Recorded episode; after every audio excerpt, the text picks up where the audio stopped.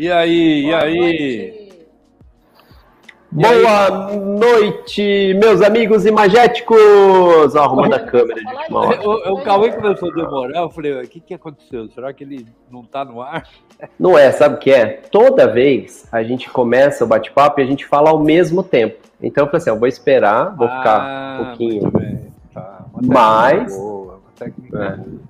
Mas e hoje? Cauê, hoje, hoje o Luz com Café tá especial, ele tá muito gostoso, né, cara? Hoje a gente. Né, Cris? Vai falar minha língua um pouco. É, né? vai falar a tua língua. É, cara, é muito legal.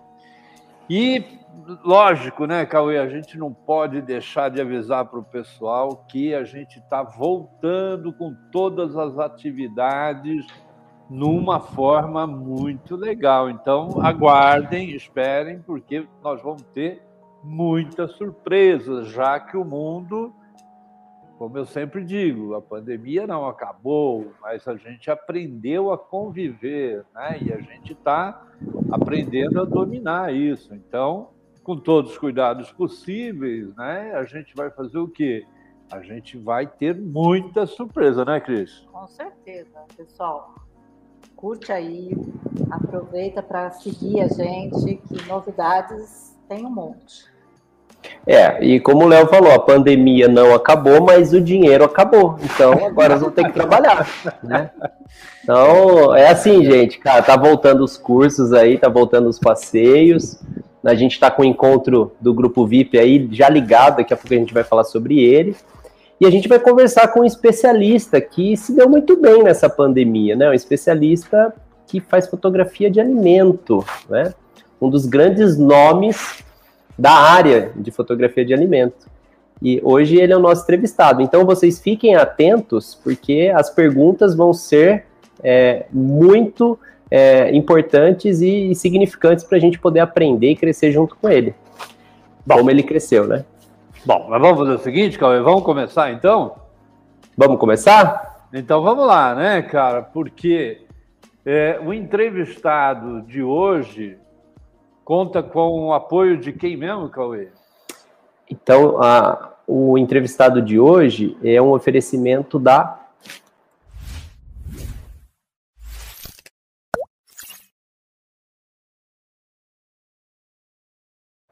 Cor Aparência, nosso parceiro querido. Então, vocês que estão antenados na imagem, a Cor e Aparência é uma empresa que nos ajuda a fazer todas as calibragens dos nossos equipamentos fotográficos e dos nossos equipamentos de pós-produção, né? Por exemplo, nós temos o calibrador de monitor, a, a, a cor aparência tem, ela tem o que o target para fazer alto, para acertar o, o, microfoco da câmera, ela, ela tem é, as escalas é, cromáticas, né, as, as tabuletas de cores para a gente acertar no processo de impressão e ela também tem o cartão cinza e o color checker, né, que são é, equipamentos essenciais para os fotógrafos, para que a gente tenha muita qualidade no processo. Às vezes a gente troca de equipamento, de lente, achando que esse é o problema, e não, falta calibragem, não é mesmo?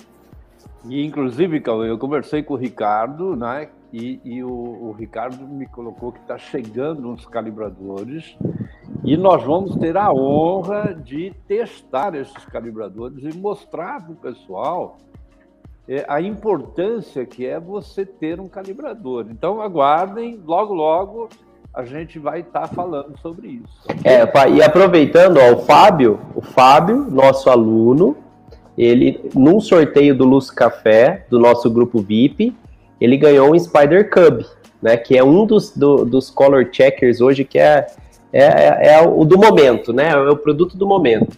Então, se vocês estiverem nos assistindo e quiserem fazer parte do grupo VIP, eu vou passar para vocês o link daqui a pouco, mas nós temos um grupo aonde ali a gente é, faz algumas ações em comum. Então, é no Telegram, se você pesquisar lá grupo VIP, você vai encontrar. Se não, grupoluz.com.br barra grupo VIP. Você vai cair direto no nosso é, é, barra Telegram, desculpa. É, o grupo VIP tem um evento chamado Encontro do Grupo VIP, que faz parte do grupo VIP, então esses são os dois caminhos, tá bom? Mas vamos começar, pai. Vamos começar que hoje o dia promete, hoje a noite promete. promete. A noite promete. Então vamos lá. O entrevistado de hoje é com quem, Cauê? Gente, olha só o portifa desse profissional. 3, 2, 1.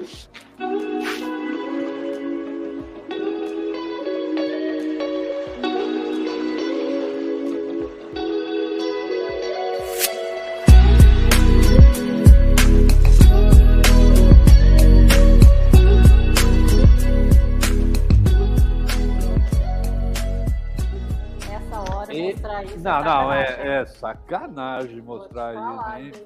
Pelo Boa noite! Com muita alegria! Que bom ter você aqui, cara. Que, que legal. Olha, cara, é, é, eu vou te falar, eu olhando essas fotos, é como a Cris falou, cara, nesse horário aqui, me deu vontade de desligar aqui e ir correndo comer. Mas eu vi que tem uma galera aí que já comeu, né, Cauê? Então eles estão tranquilos. Né? Ah, Mas... o pessoal, pessoal já sabendo que é falta de alimentos já se prepara, né? É, cara. É, é, é o, o, o, pai, então já vou aproveitar que a galera tá aí, quentinha, já viu esse portfólio maravilhoso? Turma, aproveita para tirar uma, uma selfie agora, um, um stories, é, uma selfie nossa para postar no stories e avisar que tá tendo esse bate-papo hoje com esse grande profissional na área da gastronomia, da fotografia gastronômica. Então, tire uma foto nossa aí, e eu vou aproveitar aqui para tirar também, tá bom? Então, galera, vamos, ó, em 3, 2, 1, a gente congela para fazer a foto, tá? Porque eu descobri Boa. isso. Na filmagem, você tenta congelar uma cena, mas ninguém tá na pose certa, né? Então vamos lá. Vamos fazer a foto junto, hein? Todo mundo lá, hein? 3, 2, 1. Vamos fazer mais uma para garantir? 3, 2, 1. Aê, eu vou postar aqui. Se vocês puderem postar e divulgar aqui esse bate-papo hoje, Vai ser muito enriquecedor, principalmente na fotografia gastronômica, a gente agradece. Né, Benhur? Bom, mas peraí, peraí. Antes do Benhur é, começar a falar, Cauê, eu preciso apresentar, porque nem todo mundo conhece o Benhur, né? Benhur Desante, cara, o chefe das imagens, né? Foi boa, eu, eu, eu, eu, olho, eu olho para essa foto do, do Benhur, eu vejo, você não vê aqueles caras meio malucos que amam aquilo que faz, né? Não, não. Mas, cara, é, é, é a figura do grande chefe, cara. Muito legal. Agora, é, uma coisa que eu vou pedir, quem está curtindo, né? Quem gosta do nosso bate-papo, ajuda a gente, né? É, se inscreve, curte aí, deixa um like, porque isso é importante para a gente. E vamos a falar sobre esse cara. Então vamos o café com o Benhur. Benhur eu não podia. Eu não podia deixar de lembrar, né, cara? Esse Sensacional. Filme, esse filme foi feito, gente. Esse filme foi feito.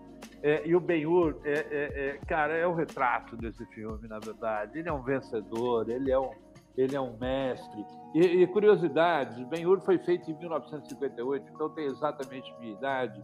E hoje eu estava numa produção de um vídeo e ainda comentei com a produtora de elenco lá no, no vídeo que eu estava, que o, nessa filmagem ben, do Ben-Hur foram contratados 10 mil figurantes. Imagina o que é 10 mil figurantes? Bom, mas depois é um papo para outra hora, porque, na verdade, ele é natural de Jundiaí e hoje tem a base em Hortolândia, né? Hortolândia fica ali, para quem não conhece, é muito encostadinho com, com Jundiaí, né? Ele começa como todos nós, né? Todos nós que fizemos fotografia, a gente começa fazendo de tudo um pouco, né? Ele fez fotografia de casamento, ele fez fotografia de, de, de pessoas, ele fez fotografia de tudo. Mas chegou uma hora, né?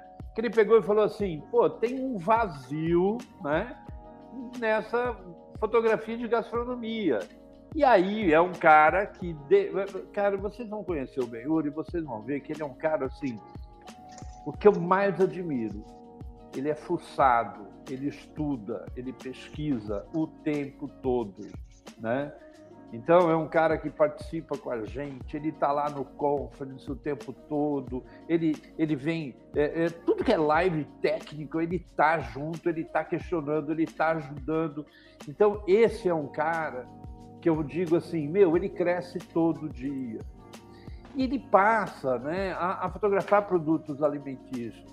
Em pouco tempo se torna referência de fotografia gastronômica na região dele. Cara, hoje ele é conhecido no Brasil inteiro. né?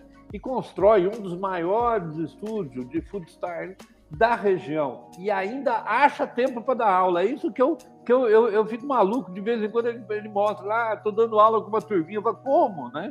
Como que ele consegue isso? Agora, tem uma razão, né? Porque ele, ele, ele tem um, um, um carinha, esse carinha eu eu conheci, um montão de gente conheceu e tem um montão de gente que adora esse cara, tem, né? Tem. Pô, o Calhão... Eu descobri que ele tem uma paixão pelo nome. É... Olha o nome, olha o nome. Não, cara, como que não poderia, né? E Aqui, olha, ó, Léo. É... Olá! Olha lá, ó o cara, esse é o cara, esse é o cara. E eu, eu, eu, eu vou te falar, esse cara me conquistou fazendo. Ele, ele, ele, ele, ele fez pra gente sal, ele mostrou pra gente, ele, o Cael, mostrou pra gente como que se fazia sal defumado. Cara, é, é, é, ah, mas nós vamos falar mais dele, a gente vai, vai entender um pouco mais. Mas não para por aí, né? Porque o Benhur tem a princesa Selena, de 11 anos, uma menina linda que, se Deus quiser, não vai seguir o caminho do pai, né? Ou, ou, ou vai também? Meu, essa menina, ela, ela nasceu muito poderosa. Eu, eu, até brinco com ela, ela não gosta, falando. Essa menina nasceu para ser presidente da ONU. tanto que ela, sabe, ela chega, ela já é líder nata. Ainda não sei o que essa menina vai ser, mas tipo assim, ela for. tem muito perfil de, de, de, diretora, de, de organização, e ela, assim, não deixa ninguém pra dominar ela, não. Ela chega e põe presença. Mas é Vamos engraçado, ver. mas é bem, é bem engraçado, meu, porque eu acho que você fez filhos que nasceram para dirigir, porque tem esse cara aqui, né? Que quando ele era pequenininho, ele já te dirigia, né, cara? Olha ela aí, que linda! Olá! Olá! Vai lá. Ô, ô, gente, então é, é, eu perguntei uma vez pro Benhur quem te ensinou a fotografar? E tá aí, né? O Kalel me ensinou ele a fotografar quando ele tinha, é, é, tinha acabado de nascer, já começou a ensinar para o pai, porque é assim a vida desse nosso amigo que a gente vai começar a bater papo. E, e, é olha aí, Léo, olha a câmera dele. Ele começou, não foi com digital, não, hein? Eu dei uma é... analógica com filme para ele.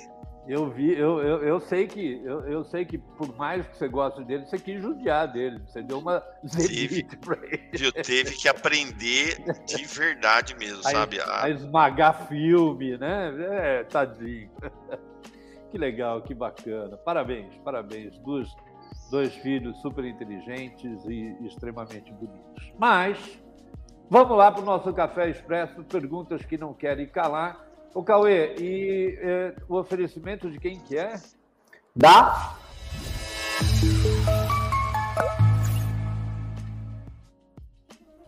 Da Etos, uma plataforma que nos ajuda a gerenciar o atendimento, os relatórios e as postagens para as redes sociais. Né? Então a Etos ela oferece a nossa primeira pergunta. Muito bem, e eu, eu não posso deixar de falar que a Etos é, cortou minha briga com a Cris, porque eu não esqueço mais o aniversário dela, né? Nem o aniversário de né? casamento. Muito bem, então vamos para a primeira pergunta, né? E essa eu estou eu, eu, eu bastante curioso, porque é, nós passamos dos alimentos apanhados em árvores, né? ou seja, a gente, a gente comia aquilo que estava perto da mão passamos a caçar, né? E chegamos ao fogo. E, e é, é, muito interessante que foi com o fogo que nós aprendemos que os alimentos poderiam ser modificados, né? Então dava para comer uma. A gente aprendeu que dava para fazer uma picanha, que era melhor do que comer ela sangrando. Agora, com certeza, se a gente for pegar na culinária, né, a gente vai ver que os pães talvez sejam os mais antigos alimentos produzidos pelo homem, com certeza. Né? É, alguns faraós é, é, eles colocavam receitas de pães é, para levar junto para a vida eterna, de tão sagrado que era é, é, a, a confecção de um pão. E regionalmente, né, a gente foi colocando, cada um de nós foi aprendendo a fazer o pão e colocando temperinho, né? A Cris agora na pandemia fez um montão de pão e, e cada vez ela inventava alguma coisa. Mas é, é, é, a, a, riqueza da gastronomia é infindável. Tanto é que é, só de queijos hoje nós temos 2.200 tipos de queijo. Né? Cara, meu, se a gente comer um queijo por dia, né, a gente não vai conseguir comer todos. Então, minha pergunta é: Senhor, você acredita que essa nova geração de fotógrafos, né, de food style, conhece os aspectos culturais envolvidos em um prato quando fala? A pergunta é maravilhosa e eu gosto de falar, Léo, então eu vou falar como que eu enxergo essa situação, ok? Então é o seguinte, é, quando a gente fala é, do food style, que nem você falou do pão, a minha mãe, eu lembro quando criança, meu pai chegava a comprar 50 quilos de farinha. Minha mãe fazia muito pão em casa e da mesma maneira ela fazia também panetone caseiro. E eu tenho até a receita escrita. Minha mãe está com 74 anos, eu tenho a receita de 50 anos atrás. O papel está bem amarelinho. Então, assim, é, se a gente não estudar a cultura de como que é apresentado, é, com certeza a gente não vai ter um, um, um, resultado. Então, assim, quando eu quis falar sobre a minha mãe, eu quero falar sobre uma memória degustativa que eu tive. Quando a gente fala de cultura, eu vou falar um pouquinho de Hortolândia, porque eu tenho como responder essa pergunta falando um pouco da cultura da minha cidade. Hortolândia, 65 anos atrás, ela teve é, vários tropeiros aqui que armazenavam mel, é, cachaça, farofa e feijão. Esse era o alimento de quando o gado passava por essa região. A prefeitura aqui fez um resgate dessa cultura entre os restaurantes que chama Sabores de Hortolândia. E os restaurantes fizeram pratos baseados nos elementos de quando Hortolândia foi fundada. Então, assim, teve um movimento aqui na cidade.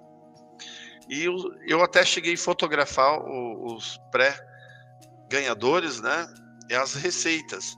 E foi sensacional. Então, se a gente se envolve para querer saber a história, eu acho que consegue sim. Eu me sinto ainda, Léo, porque eu tenho pouco tempo na fotografia de gastronomia. Eu tenho no máximo cinco anos como fotógrafo de gastronomia. Como fotógrafo, vai dar uns 19, 20 anos que eu comecei na fotografia de casamento. E aí teve um momento que eu decidi mudar, que, que foi necessário mudar. A gente possivelmente vai falar sobre mudança. Então, respondendo, o aspecto cultural é, conta.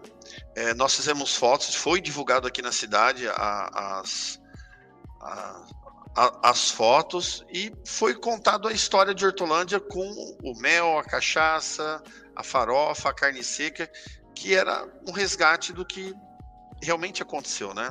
Então, assim, se estudar, se procurar, vai conseguir sim. Então, vai depender de cada fotógrafo buscar é, conceituar essa situação.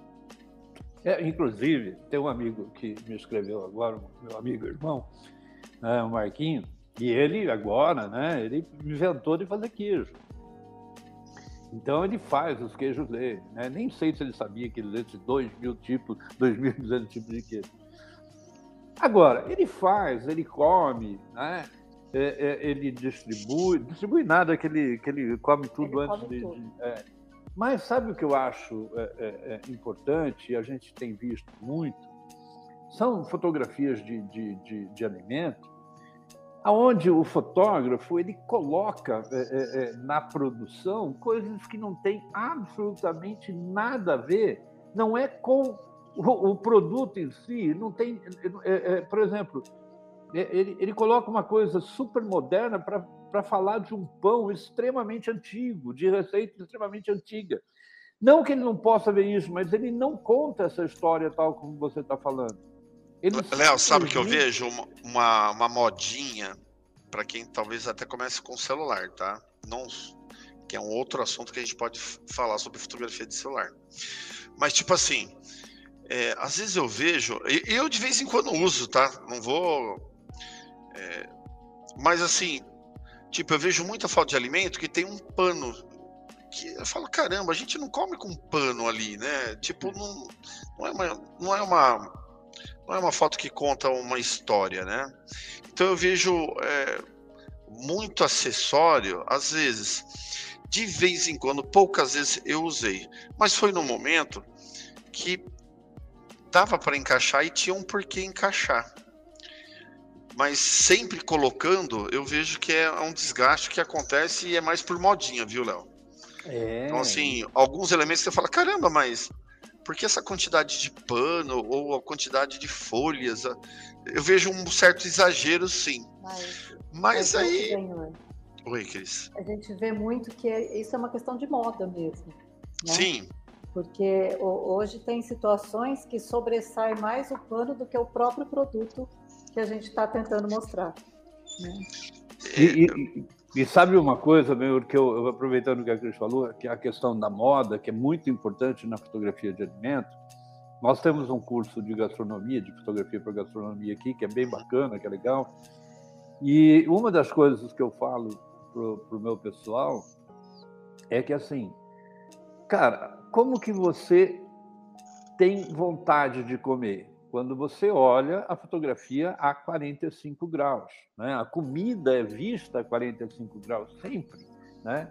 Ou seja, eu brinco com o meu pessoal que o último alimento que eu comi olhando ele de frente para mim, assim, de, de cara mesmo, foi o peito da minha mãe, né? Porque o resto, ela me botou no cadeirote, eu comecei é, é, a ver a 45 graus. Ela me colocou na mesa quando eu fiquei maiorzinho, eu estava comendo a 45 graus. Quer dizer, comida se dá vontade a 45 graus.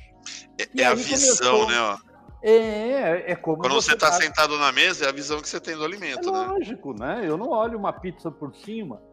E aí, quando começou a ser essa moda de, de, de, de, de fotografias é, aéreas, né? fotografias de, de, de, de topo é, de alimento, Esqueceram de falar para os fotógrafos que, que fotografia de topo para alimento são fotografias quando você faz o quê? Mostrando o ambiente que é feito e não o próprio alimento.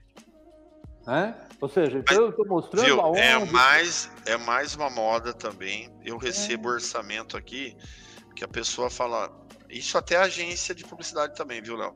Olha, é, o ideal é fazer uma 45 e uma top view. Isso vem no orçamento já. Mas é modinha que vai acabar caindo mais para frente, viu, Léo? É, não, eu acredito, tem a sua função, mas de repente, assim, não dá para mostrar só o, o, o, a pizza vista de cima sem, é, é, é, sem o contexto do porquê ela está sendo vista por cima. Porque o que me dá vontade de comer mesmo é quando eu olho a 45 graus, tal como eu estou acostumado a comer. Agora, Benhor, eu vou te falar uma coisa. Eu tenho, eu tenho sempre isso: quem paga, manda. Então, se o cliente pedir, eu faço sem o menor problema. Ó, fotografia boa é fotografia aprovada e paga. Isso, o cliente lógico. aprovou e pagou, manda bala. Não claro que assim, dúvida. a gente dá a consultoria para o cliente falando, olha, é o melhor resultado, a melhor produção é isso daqui. Aí se ele fala, não faça do meu jeito, quem é a gente para reclamar, né? Faz o que o cliente quer, né? É, e o, e o, e o cliente, né, ele, ele, tem, ele tem uma paixão pelo produto que ele faz. É isso. A Cris, a Cris briga o tempo todo, né, Cris, com chefes de cozinha. Você deve ter feito isso muito, aonde a gente coloca assim, fala, olha, meu amigo, eu não estou fazendo uma comida, é, eu não estou fazendo uma fotografia para ela ser comida, ela tem que ser vista, né? Então, eu tenho que fazer com que eu consiga encher os olhos, né? dar vontade pela, pela imagem. E é, o meu discurso, viu? O meu discurso de venda, Léo, é assim. É... Quando o cliente chega aqui, eu até falo é... para alguns é, fotógrafos de gastronomia iniciante. Eu, eu faço a pergunta. A pergunta é: Por que, que o cliente está te contratando? Por que, que o cliente liga para o e fala, faça a foto? Primeiro, porque ele não sabe fazer. Dois, ele tem uma dor. Ele não sabe resolver aquela dor. Então ele te contrata para quê? Para fazer aquela foto. Porque se ele soubesse, ele faria. Então é o seguinte: quando você tem a oportunidade, eu sempre faço, que nem esses dias mesmo, eu atendi uma lanchonete muito bacana. E conforme eu conversei com ele, pediu o endereço, o que, que eu fiz? Eu entrei no Google Maps e no Google Maps eu vi que ele estava numa avenida com muito movimento. Falei, olha, por mais que a gente pense tudo digital, fazer uma foto e colocar num cavalete vai ser sensacional para suas vendas. Ele olhou e falou: Cara, eu nunca tinha pensado nisso. Ele está numa avenida que ali deve passar, no mínimo, uns 5 mil carros por hora. É muita coisa ali em Campinas.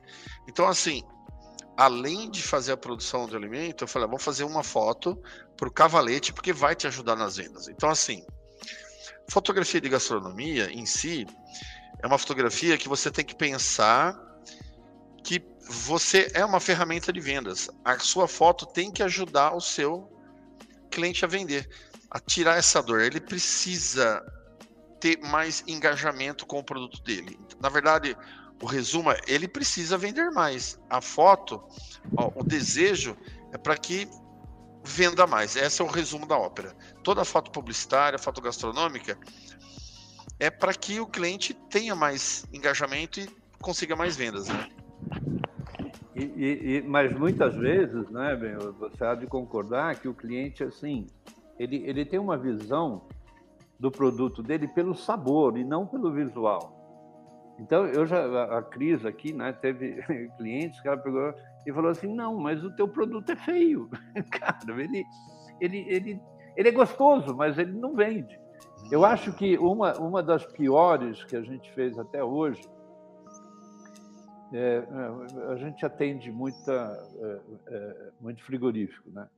E a gente fez uma das fotografias que nós fizemos, era uma capa de carne seca, né? uma manta horrorosa. Pensa num trem feio. Mas assim, a carne não era bonita ou era a embalagem? Não, que que a carne, legal? o produto, tal ah, como produto. ia ser vendido, era muito feio. Não sei se Sabe aquela manta que, que de carne seca, entrega. A, a, a, real, né? Que, que na verdade chegava muito perto, que era o que os caras colocavam na, na no dorso do cavalo para salgar. É, era muito semelhante com, aquilo, que ela, ela tinha aquele aspecto de manta que era feito, então ela era horrorosa, né?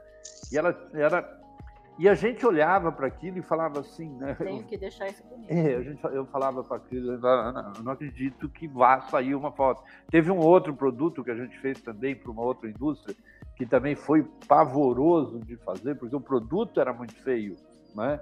Que era aquelas latas de, de feijão já pronto, né? Hum, Você abre aquilo lá, aquilo é feio, mas é feio demais, né, Cris? E a Ó, gente tinha que mostrar o produto, então às vezes a gente pega e tem que convencer o cliente e falar, meu amigo, se você mostrar teu produto, você não vende. Léo, eu vou, eu vou, aproveitar um encaixe aqui que eu acho que é interessante, até para quem está ouvindo a gente aqui. Mês passado, procurou uma indústria aqui de Nova Odessa, eles fabricam biscoito de polvilho. Cara, que biscoito de polvilho maravilhoso, delicioso, muito esteticamente é, perfeitinho, todos. Eles têm quatro sabores: o queijo, doce, salgado.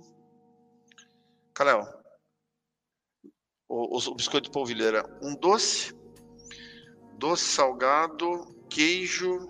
Temperado. Ah, e o temperado. Léo, maravilhoso. E ela falou o seguinte, Benhor, essas fotos vão ser horizontal, porque eu vou colocar na testeira do meu site.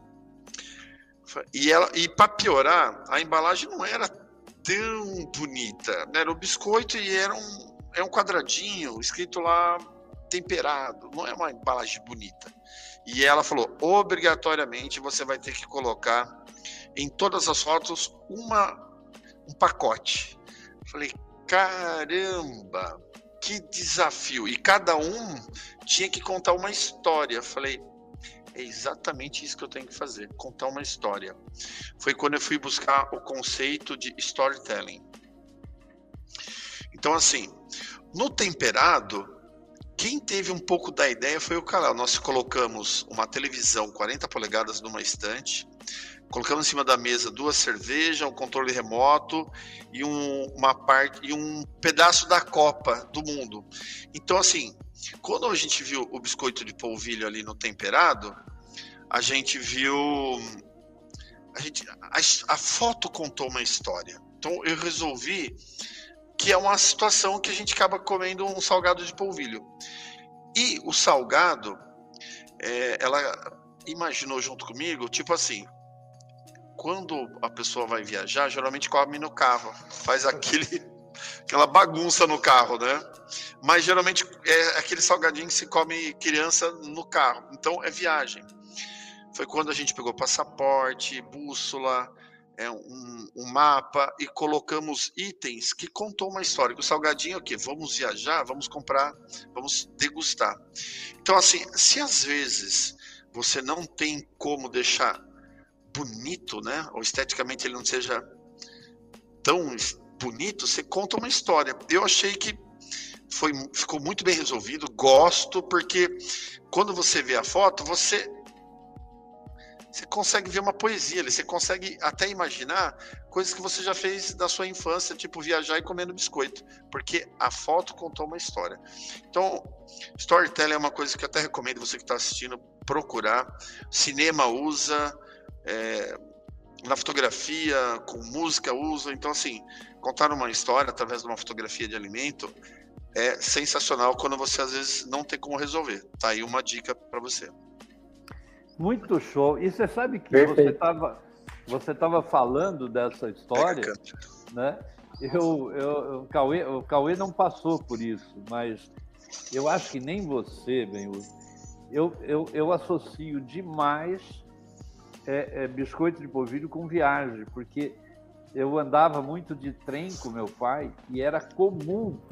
No na, trem no, vender o trem vender. Então, eu, eu, eu, aprendi, quando moleque, a comer biscoito de polvilho no trem. Muito legal. Tá vendo? Ó, isso que é sensacional, Léo, porque assim, olha só, você resgatou uma memória degustativa. Se a gente retroceder, a gente vai ter tantas memórias degustativas que, tipo assim, caramba, quando você vê no mercado, você fala, meu, gosto de infância, sabor de infância, né? Eu, na quinta série, a gente comprava aquela geleia né, vermelhinho e laranja, que vende até hoje. Amarelo. Isso, vermelho e amarelo, né, Cris? É. Meu, quem que não lembra disso? Tem vários alimentos de infância, saquinho de é, é, amendoim torrado também, que, que vende bastante. Então, tem vários alimentos que é sabor de infância.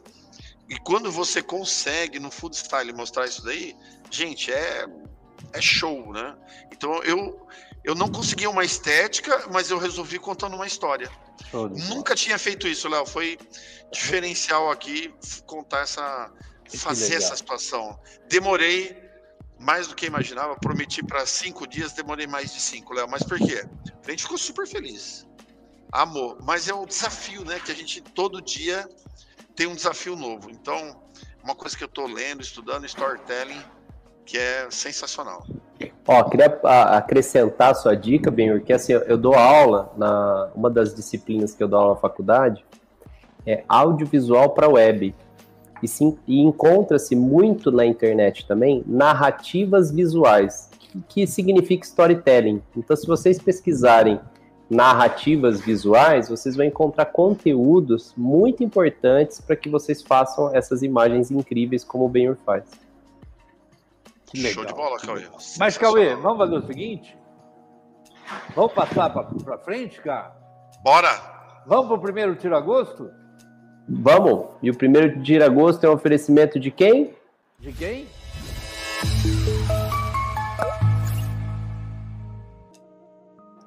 Do Grupo Luz, né? Nós oferecemos é, o tira-gosto. O que, é o tira-gosto para aqueles que estão aqui pela primeira vez? É quando a gente interrompe uma pergunta e passa para a próxima. Então, tirar o gostinho do café com alguma coisa é, adocicada, né?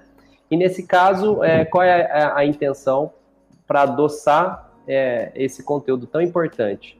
É um, um encontro que nós temos gratuitamente, só que é exclusivo e é VIP, pessoal, é VIP. Tá? Então, para você participar desse encontro, você precisa se inscrever, né? Então, como é que você se inscreve? Muito simples. Você acessa lá grupoluz.com.br barra encontro VIP. Eu vou colar daqui a pouco no chat o link e vai estar no descritivo. Aí você se cadastra. O que, que vai acontecer? No dia do encontro, a gente vai te mandar o link e você vai participar. Nós estamos mudando a plataforma, então essa é uma novidade. Agora a gente vai fazer o encontro pelo Google Meet, não mais pelo Zoom. Por que pelo Google Meet? Porque agora o sistema, a gente vai postar o link no nosso grupo do Telegram e do nosso grupo do WhatsApp, que fica mais fácil para todo mundo acessar. A gente estava com alguns probleminhas de envio de e-mail, as pessoas não estavam conseguindo participar na hora. E o que, que esse grupo VIP? Né? Todo mês a gente encontra né, online com o, o nosso grupo que é essa galera que troca ideia, que cria informação e técnica e discute entre nós para fortalecer o mercado. E o tema levantado nesse próximo encontro, que vai acontecer dia 21 de outubro, às 8 horas, é o tema velocidade. Só que essa velocidade, ela é focada no quê? Para que você veja à frente do seu tempo a velocidade em prol do seu negócio. Né? Então, o tema é velocidade. A gente vai falar de fotografias com velocidade, a gente vai falar de Photoshop pensando em velocidade. E aí vocês vão trazer, cada um de vocês que quiserem participar e contribuir, como o Benhur já participou de alguns. E um deles, o Benhur levantou assim: ó, oh, gente, eu queria é, falar um pouco mais de hiperfoco. Né? Então, é isso que é legal desses encontros, né? Que a gente concentra essa comunidade que a gente está criando cada vez mais forte para alavancar o mercado e principalmente para que a gente cresça junto. Então, tá aí o nosso é, encontro, a temática do próximo, e se vocês quiserem participar, grupoluz.com.br barra encontro VIP. Né, Benhur? O que, que você tem a dizer do encontro VIP? Cauê, eu nunca consegui achar um conteúdo falando de hiperfoco igual Léo e Cauê falaram. Foi assim, único. Nada na internet, nada. Em nenhum canal eu. E olha que eu busquei bastante, eu sou um cara que fuça bastante. Eu fiquei assim. Valeu uma faculdade esse encontro. Então, assim, gente, você que está assistindo, participa. É assim o melhor do mundo. Ponto.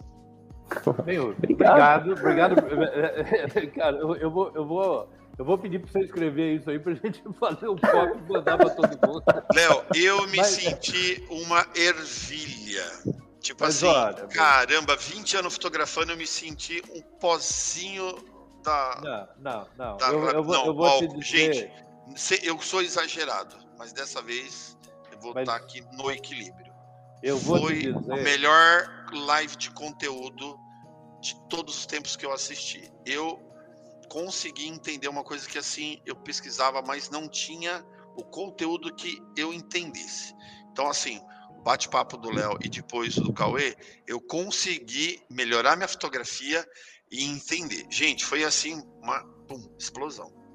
Mas eu quero só corrigir você em uma coisa, porque o, o grupo VIP ele não é aula.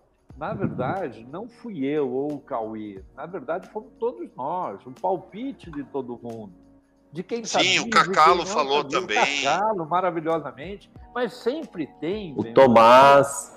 O Tomás, então, ele também entrou com conteúdo lá sobre as lentes.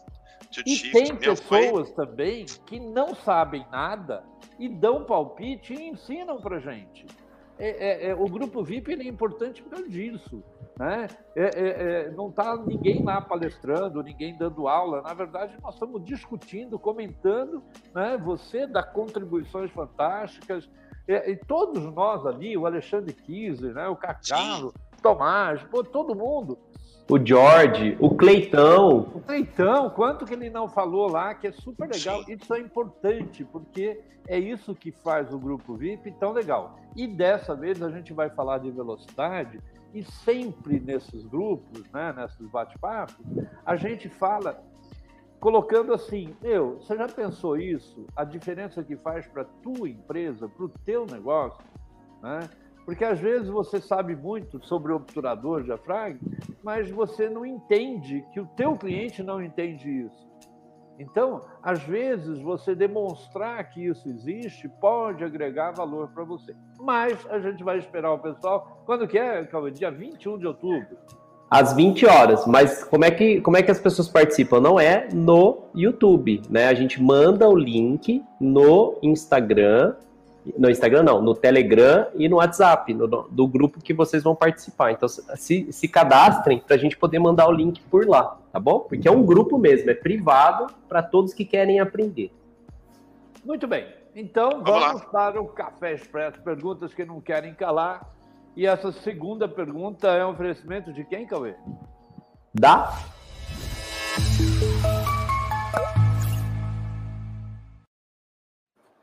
da Fotográfico Melhor, que está na edição 300. Olha só.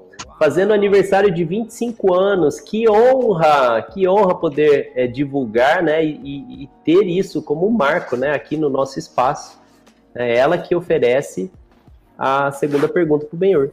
E quem, quem acompanhar a gente vai ter uma surpresa daqui a pouco, que a gente vai falar, né, Cauê? Não vamos falar já, não. Vamos, vamos deixar, daqui a pouco a gente fala a surpresa que a gente vai ter em função dessa fotografia melhor na sua edição 300, cara. Que legal. Mas vamos lá. Então vamos para a nossa segunda pergunta. E o bate-papo que eu quero levar com você agora é, é, é, óbvio que você conhece, né? E acho que todos nós aqui conhecemos. Hoje é, nós temos empresas milionárias, né? Tal como a plataforma Miro.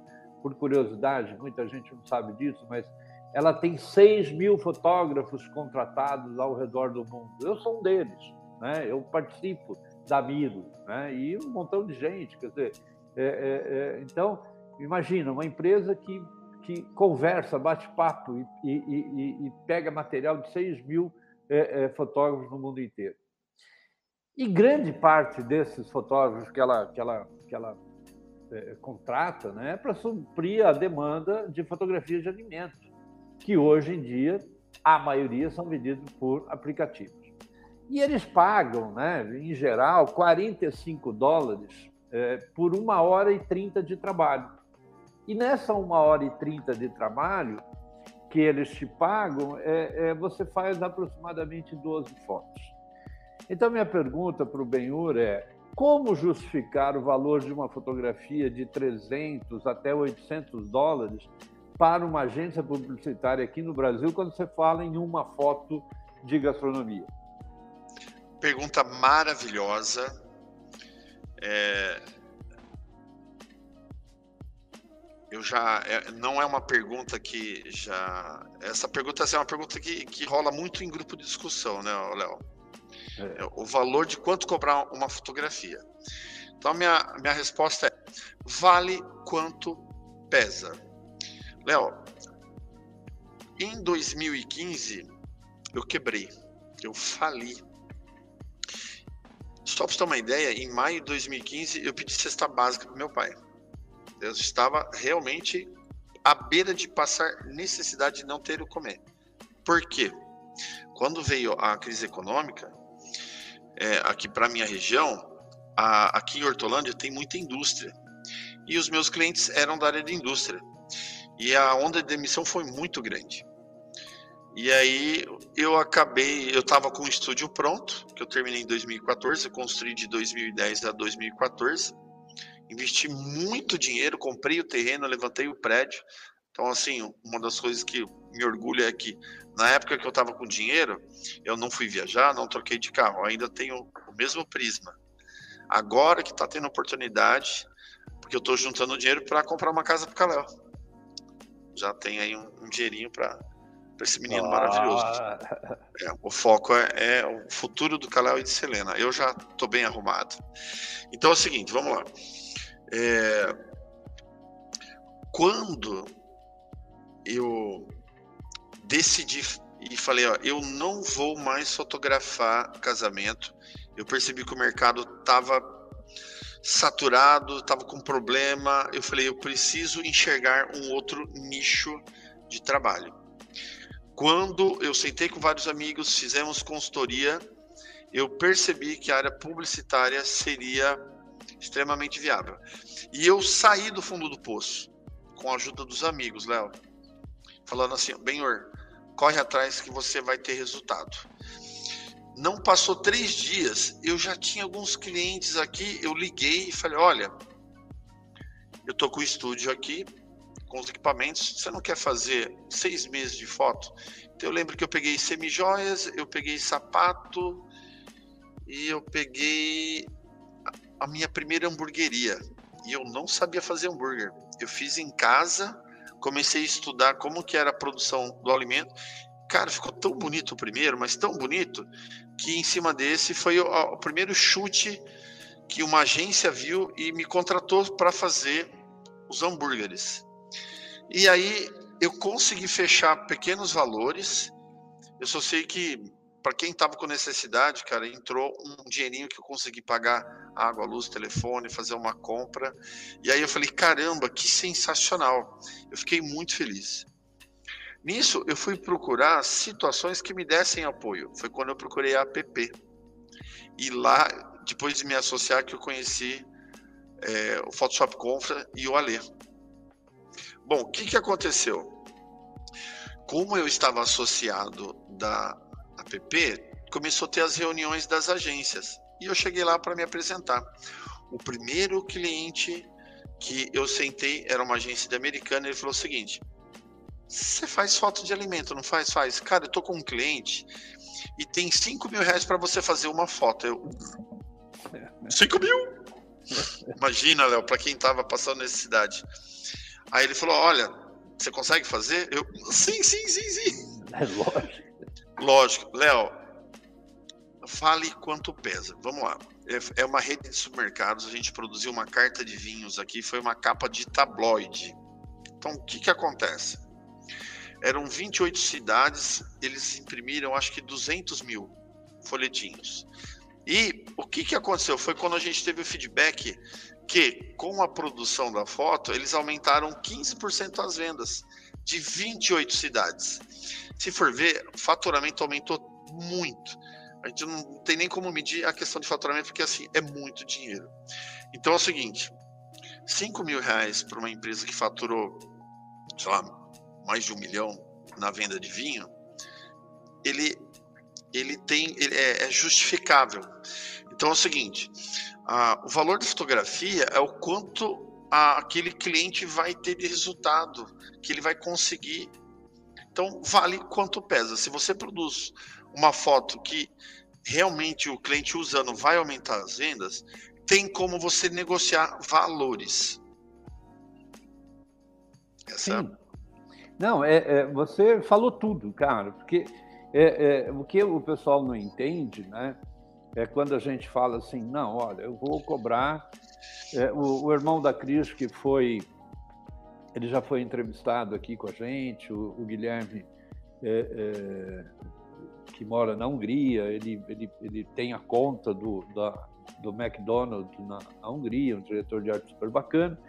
E ele comentando com a Cris uma vez, falando assim: Ô, Cris, a, a, a, produtora, né, a produtora que monta o lanche, né, é, cobra 800 dólares por lanche, né, aqui para gente, para o McDonald's. Então, e aí a gente comenta, então você fala assim, pô, 800 dólares só a produtora, aí o fotógrafo deve ter cobrado aí mais mil, né?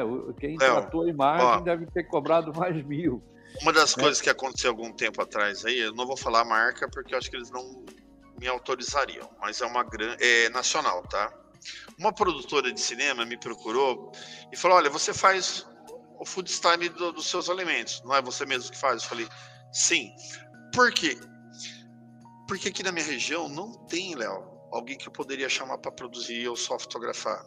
Então eu acabei optando por eu mesmo estar tá produzindo. Tem gente que fala: Poxa, Binhar, mas é, não era ideal você só fotografar? Tem cliente que não tem verba para tá, às vezes é um restaurante pequeno, um restaurante da cidade. Ele tem uma verba de marketing limitada, mas me interessa e é financeiramente saudável para mim. Então, eu acabo tendo uns acessórios e acabo produzindo. E outra. Aí voltando, falando da, da produtora. Eu. Eles, eles estavam fazendo um comercial de televisão e falaram: bem, olha, a gente vai estar tá, é, produzindo alguns hambúrgueres e a gente gostaria que você produzisse para o, o, o vídeo. Tem dois mil reais de verba para cada montagem. Eu fiz o trabalho de food style, não, não fotografei. Montei para filmar, que é, foi a finalização do comercial. Então, assim, eu nem fotografei, eu só produzi como food style. Porém, o que acontece? É, a responsabilidade envolve um faturamento de milhões. Então, assim, é justificável que ele tenha essa verba de 2 mil para me pagar por cada montagem de lanche. Então, vale quanto pesa. Tem cliente que tem estrutura e verba de marketing para pagar o valor. Então, assim, dica: você tem que estar tá trabalhando com clientes que têm essa verba, né, para pagar. Sim, mas ó, eu não posso, Cris, fala para ele que você vai até Hortolândia é. para fazer. É, não se preocupe, ela está à disposição. Pode chamar, pode chamar que eu vou. Mas, Benhur, é exatamente isso. E, e, e, tem muita gente que fala assim, Léo, mas. E, e, aí, então, quer dizer que teu preço é sem preço? Eu falo, não, porque é o que você falou. Porque, de repente, tem um cara aqui que ele tem uma, uma lanchonete e ele pede uma foto. Cara, é, é, essa minha foto que eu vou fazer para ele não pode custar a mesma coisa, porque não vai render para ele a mesma coisa. Então, se eu faço uma fotografia para uma grande empresa, ela em cima daquela fotografia, ela vai faturar, tal como você falou, um montão. E aí, o, o, o, o cara da lanchonete vizinha da tua casa, ele vai faturar 500, mil por cento a mais, mas não vai ser igual o faturamento da grande empresa. Então, por isso, os preços são diferentes. E é isso que eu explico para a agência quando ela ela me questiona, mas, pô, tudo isso? Falo, não, pera, tudo isso não. É o que você falou que eu achei fantástico. É, é, é, é custa quanto pesa. Léo, eu, eu tô com um orçamento aqui de 20 mil reais por três horas de trabalho. Uau. Eu fechei hoje. Pô, pode me chamar que eu tô indo. Mas é o seguinte, é a estrutura que eu tenho que montar para que tudo dê certo, os parceiros, nada pode falhar e eu tenho que entregar com muita qualidade, porque isso vai mexer no faturamento. Então, assim, a responsabilidade de dar certo é minha e eu assumo os riscos. Por isso, vale quanto pesa. Muito então, bem. assim, você é, tem, tem uma equipe né, por detrás disso daí que faz dar certo. São pessoas de confiança. Então, é, desde quem vai estar tá editando a foto aqui, o Kalel e a outra pessoa, a quem vai estar tá servindo o buffet aqui, é, os meus equipamentos, a, a, limpeza da minha lente, tudo, Léo, tem que estar tá perfeito. Por isso que, que, que esses valores são praticados. E tem gente que trabalha com valores muito maiores, né? É, é a responsabilidade, Léo. Vale quanto pesa. Tem, tem, tem fotógrafo, tem equipamento aí de 100, 150 mil reais, né? Médio formato, que a entrega dele, ele vai ter que cobrar um preço muito maior, porque todos os equipamentos envolvidos são muito mais caros, né? E, e tem... tem... a finalidade, né? Isso. Eu nem imagino quanto o Cacalo cobra, mas, gente, fotografar um carro deve ser uma coisa muito difícil o equipamento, a questão de iluminação, meu, tem que cobrar por isso e, e pelo resultado que ele vai ter que entregar para que gere valor para quem está contratando ele, né, Léo? Ué, toda vez que ele coloca um carro no fundo, lá no estúdio dele, ele tem que pintar. Quer dizer, toda manobra que ele fizer com o carro, ele vai ter que pintar. Então, só aí você calcula né, o, quanto, Exatamente. É, o quanto custa. Dizer, é, é, no, no... Tudo isso tem que estar no papel, né? Sim, e, a, e, aí tem um pessoal que fala assim, nossa, mas isso custa muito caro. Não, não, é, não é que custa porque o fotógrafo está ganhando dinheiro, é porque realmente é, é, é um custo alto para se produzir algumas coisas. A crise em produção, por exemplo, quando é, é uma coisa bem, que o pessoal não entende muito em produção de alimento. Né? é, qual que é o grande trabalho? Eu, eu, eu, eu, eu, sou um pouquinho diferente com você, eu não só fotografo, tá? Quando eu faço fotografia de comida. Eu não só fotografo, eu como também. Né? Então, Boa. Mas a Cris. Tem que saber né? se tá bom. É, a Cris, então, ela tem o trabalho de produção, o que eu acho muito bacana que você faz, que a Cris faz. Na verdade, é assim, é ter o objeto né? Quais são os objetos que vão colocar? Então, primeiro é conhecer, aquele primeiro conversa que nós tivemos sobre conhecer sobre o alimento, o que combina, o que não combina, a história e tudo mais. Então, mas aí. Não, mas ó, só colocando para você, a Cris tem uma carteira que é infernalmente super legal, que ela, ela arruma qualquer produ produção, acessório, louça, o que você quiser. Horas é, isso custa. Né? Sim, Ou seja, essa, essa conquista que a Cris teve em ter esse acervo, em emprestar esse acervo de, de grandes empresas, tem que custar, ué. É, Sim. não é de graça, são anos trabalhando.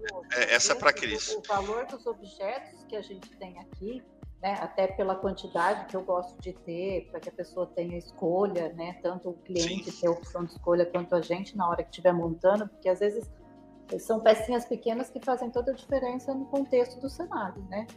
E, então, assim, o volume de coisas que eu tenho, o custo daquilo, né, o preço daquilo que está aqui, que você está correndo um risco também de quebrar, de, de, de, acontecer alguma coisa. Então, eu acho que tem, tem o seu valor, tem que ter o seu valor. Porque às então, vezes é muito mais caro do que uma ou duas fotos ó, que a gente está fazendo. Tem um cliente que eu fechei um cardápio inteiro, ele é de Limeira. É, todo o, a hamburgueria dele é temática e o tema é cinema. Então, os nomes é de atores, nome de filme. E eu queria um trabalho diferenciado para esse cliente. E eu chamei uma produtora de vinhedo. Falei, menina, eu queria alguma coisa para compor. Nisso, eu consegui aqui com um amigo meu que tinha um laboratório de fotografia, rolo de filme de cinema de 35 milímetros. Eu tenho até guardado aqui no estúdio. Um rolinho pequeno de uns 15 minutos, mas um rolo bacana. E uma outra coisa que ela conseguiu. Ela conseguiu com um senhor de uns 80 anos. Ele é alemão. Ele, ele conseguiu uma filmadora de guerra. Ele trouxe da Alemanha, fugiu, porque ele falava: Eu não vou matar pessoas. Então, assim, o, o, o exército nazista é, queria que ele matasse as pessoas, ele falou: eu não vou matar. Então, assim, ele era mesmo um repórter que ele estava filmando a, a, guerra. Então, assim, essa filmadora que eu coloquei na cena tinha história. Foi uma filmadora que foi usada na Segunda Guerra Mundial e era propriedade é, do Hitler. Então, assim, eu falei, caramba, essa filmadora tem muita história. E ele saiu do. veio para o Brasil porque realmente ele falou: olha, eu não concordo com a guerra, eu não quero tirar vidas. Então, assim, a história maravilhosa. E quando você agrega, sabe, na, na situação, aquela foto deixa só de ser uma foto para contar uma história incrível. Eu, quando eu ouvi, falei, caramba, eu aluguei acho que foi R$ 1.500. Eu tirei do bolso porque eu queria essa foto com essa produção. E ficou maravilhosa a produção com o rolo do filme e essa filmadora. Muito bom. É, eu, eu acho que é isso que faz a fotografia valer, né? Quer dizer, esse cuidado, esse trabalho que tem. Ó, Muito aproveitando, bem, então, eu, eu, eu, fiz um, uma enquete aqui e perguntei para a galera do, que está nos assistindo se elas já produziram, né, ou fotografaram ou trataram uma foto de alimento. Né? Então, galera, ajuda a responder aí para a gente ver a audiência, quantos de vocês estão na área né, da, da fotografia de alimento ou não. Né? Até agora, nós temos 70% sim e 30% não. Né? Então, se vocês puderem contribuir, a gente daqui a pouco eu encerro a pergunta. E eu vi que tem alguns chefes de cozinha seguindo a gente, né? O, o, o Pancho tá Tá o Pancho está aqui assistindo, o grande Adriano Santos. Chefe, grande chefe. Ó, o Everton fez uma pergunta assim: já aconteceu de você assumir uma responsabilidade e não dar certo? Se sim, como reagiu? Comigo nunca tive problema. Nunca mesmo. É, eu sou um cara muito de planejamento. Então, assim, para dizer que não, vai. Teve um cliente que trouxe o pão de hambúrguer e não estava bacana. E eu falei, ah, vamos, vamos buscar. Aí a gente reagendou por causa que os pães realmente não tinha condição. Mas isso assim foi acabar sendo, foi detalhe assim, nada do que é, tivesse assim que parar com a produção. No outro dia a gente trouxe, ele trouxe pães novos, porque assim, hamburgueria, o, o, às vezes as vendas é a, mais do que eles esperam, né? Às vezes vem uma turma lá e consome muito, ou às vezes a, a padaria não entrega o pão bonitinho para foto. Então, assim, na verdade, em cinco anos aconteceu uma vez que a gente falou: olha, pô, pão não tá tão legal, não sou bonitinho, pede com mais carinho. E isso. Perfeito. E ó, uma, uma contribuição aqui do Ederley. Ele diz o seguinte: o valor cobrado não é só da foto, mas sim do gerenciamento da produção. O cliente quer que alguém resolva o problema dele. Isso então não é preço, é valor, né? E ele tá elogiando. Eu concordo, parabéns, viu, Ed? É o que aconteceu comigo agora, desse trabalho. Então, assim, eu tô assumindo o quê? Que no meu orçamento vão, vai estar tá trabalhando aqui 15 pessoas. Pô, deixa eu mandar um salve para uma pessoa fantástica, que é o professor Ari Goiano, que está cuidando da minha saúde. Ele oh. fala bem, uh, não pode ficar comendo hambúrguer, Senhor, é só fruta e legumes. É isso aí, ele puxa no meu pé. Ele tá assistindo a live para ver se eu falo que eu tô comendo hambúrguer. Não, eu tô fazendo uma alimentação extremamente saudável, professor. Obrigado, gratidão. Que bom. Então é o seguinte, vamos lá, ó. Primeira coisa que eu estou assegurando para o meu cliente: só vai entrar aqui no estúdio quem for na clínica e fazer teste de Covid. Oh. Então, no orçamento, no orçamento tem o quê? o teste de Covid. Outra coisa que eu fiz, seguro. Qualquer acidente aqui pro dia e é super barato, tá, gente? O último seguro que eu fiz eu paguei 200 reais. Qualquer acidente que tivesse aqui no estúdio, alguém escorregar, cair, quebrar a perna, sei lá, qualquer coisa, tava assegurado. Então, assim, tá tendo seguros agora, um movimento de seguros mais baratos, tá? aí uma dica para quem está envolvendo muita gente. Então, primeiro, seguro, e teste de Covid. Quer dizer, quem vai estar tá aqui dentro vai estar tá com a certeza do que não tem Covid. Então, assim, a gente não vai ter problema de saúde. E aí tudo fica mais fácil. Mas o que? Está tudo no orçamento. E eu que estou assegurando, gerenciando. Então, assim, tudo isso é valor agregado. Perfeito, perfeito. Muito bem, muito bem. Cauê. Tem mais vamos... pergunta aí? Como é que tá aí? Ih, estoura o tempo. É, é, mas daqui a pouco, ó, galera, continua perguntando, tá bom? É. Ó, eu já vou encerrar aqui a, a, votação também e a gente já comenta daqui a pouco. Então, estou encerrando aqui também. Pode continuar, pai. Então, vamos lá. Então, vamos passar para o, o Anota aí, Cauê. Que é um oferecimento de Sim, quem? o Anota aí é um oferecimento da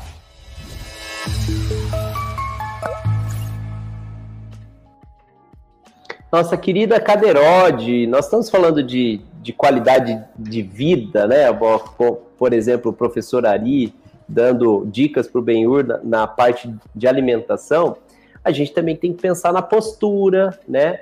A gente tem que pensar aonde a gente senta, porque a maior parte do nosso tempo é sentado também. Então, a Caderode é uma parceira nossa. Então, se vocês tiverem a, o interesse ou a intenção de comprar um, uma cadeira ou um equipamento para escritório, é interessante que vocês conheçam a Cadeirode. Inclusive, ó, para vocês que estão assistindo a live, a gente tem um cupom promocional. Se vocês quiserem comprar qualquer produto da Cadeirode, você tem 15% de desconto. É só você usar o que? O cupom é, Luz com Café 15. Então, Luz com Café 15, você tem 15% de desconto. E é ela que oferece o Anota aí. Que, inclusive, quem quiser conhecer ao vivo aqui, o, o a Cadeiroge tem aqui, tem da Cris, tem tá da aqui, tá aqui, tá aqui. Ah. Muito bem, muito bem. Como que eu falo sempre da Cadeiroge? Proteja a tua bunda. Isso é super. Boa. Ó, o Lian Parva tá dizendo aqui, ó, eu amo Cadeirote. Então, ó, o Lian, o Lian é uma, um testemunho aqui, ó, do que é, do que é uma Cadeirote. Muito bem. Então, vamos lá anota aí o primeiro de quem que é, Cauê? Bom, anota aí, pessoal, para aqueles que estão assistindo pela primeira vez, é o momento onde a gente orienta e dá dicas de conteúdos relevantes da área também, né, que vai acontecer. Então, um deles, né, o nosso Papa do Photoshop, aquele que é responsável por unir toda essa galera que está aqui, o Benhur, nós e tal, ele está é, lançando um treinamento gratuito dia 15 de outubro, terça-feira que vem, às 19 horas, tá? E qual é esse treinamento? É um treinamento de Photoshop, né? E como que é o título desse treinamento? Photoshop e suas inúmeras possibilidades. Eu tive a oportunidade de ver um pedacinho do que ele apresentou e assim, eu fiquei de boca aberta. Meu Deus do céu. Ele falou alguns assuntos muito legais para a área de e-commerce, para a área de recorte, para várias áreas. Então vale muito a pena vocês, fotógrafos, editores, conhecerem esse treinamento gratuito, tá, pessoal? Então, o que você tem que fazer só é se inscrever, fotopro.com.br barra livepro. Eu vou colocar o link aqui no descritivo, se vocês clicarem, vocês vão é, se inscrever. É rapidinho, clica lá e se inscreve, ok?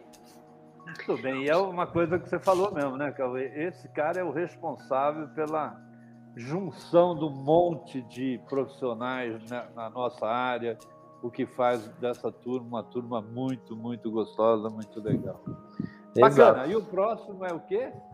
O próximo são os nossos queridos pixels, os tantos pixels. Inclusive o Thiago Negrete, o Leon Parma está presente e o Lucas Aldi. São três posters que, que fazem é, também, como nós, um bate-papo relevante da área e eles envolvem o Photoshop em tudo.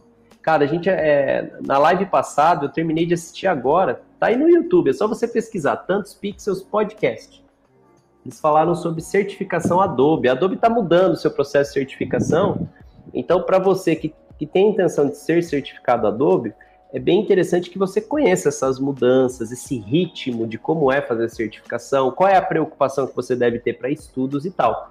Inclusive, dia 4 do 10 agora, segundona agora, o que, que vai acontecer? Às 8 horas da noite, vai ter uma live, Photoshop Happy Hour, onde eles vão trazer todas as dicas que eles estão postando lá no Instagram. Então, se você quiser saber, ó, entra no Instagram do, do Tantos Pixels. Então, é Instagram, é arroba Instagram Tantos Pixels e pesquise lá as dicas que eles estão dando de Photoshop o tempo todo, ó, e na faixa. Então, participem. Então, mais uma nota aí. E é uma turma super, super inteligente e divertida, né, Cauê? Cara, é um prazer ouvir esses caras. Muito bem, e o próximo é o quê? Você não pode perder o responsável, e é isso que eu estava falando naquele momento. O responsável por uma grande galera que está assistindo, que já assistiu o nosso bate-papo, que é quem? Caro Sérgio Branco. A gente vai ter o prazer de entrevistar esse cara, que é uma fera, o grande responsável por a nossa revista Fotografe, que, cara, que a gente vem assim há anos, né, seguindo esse cara com um carinho muito grande e, e é, é, vocês têm que assistir para entender o que eu estou falando e quem é esse Sérgio Branco, né? Isso no dia, que dia, Cauê? Dia 12 de outubro. Então, olha só o privilégio, pessoal. Nós vamos estar com o redator-chefe da Fotografe Melhor, que é a revista que nos representa na área da imagem, né? Há 25 anos. Então, vai ser um, um conteúdo super divertido, interessante e vai valer a pena, bem relevante.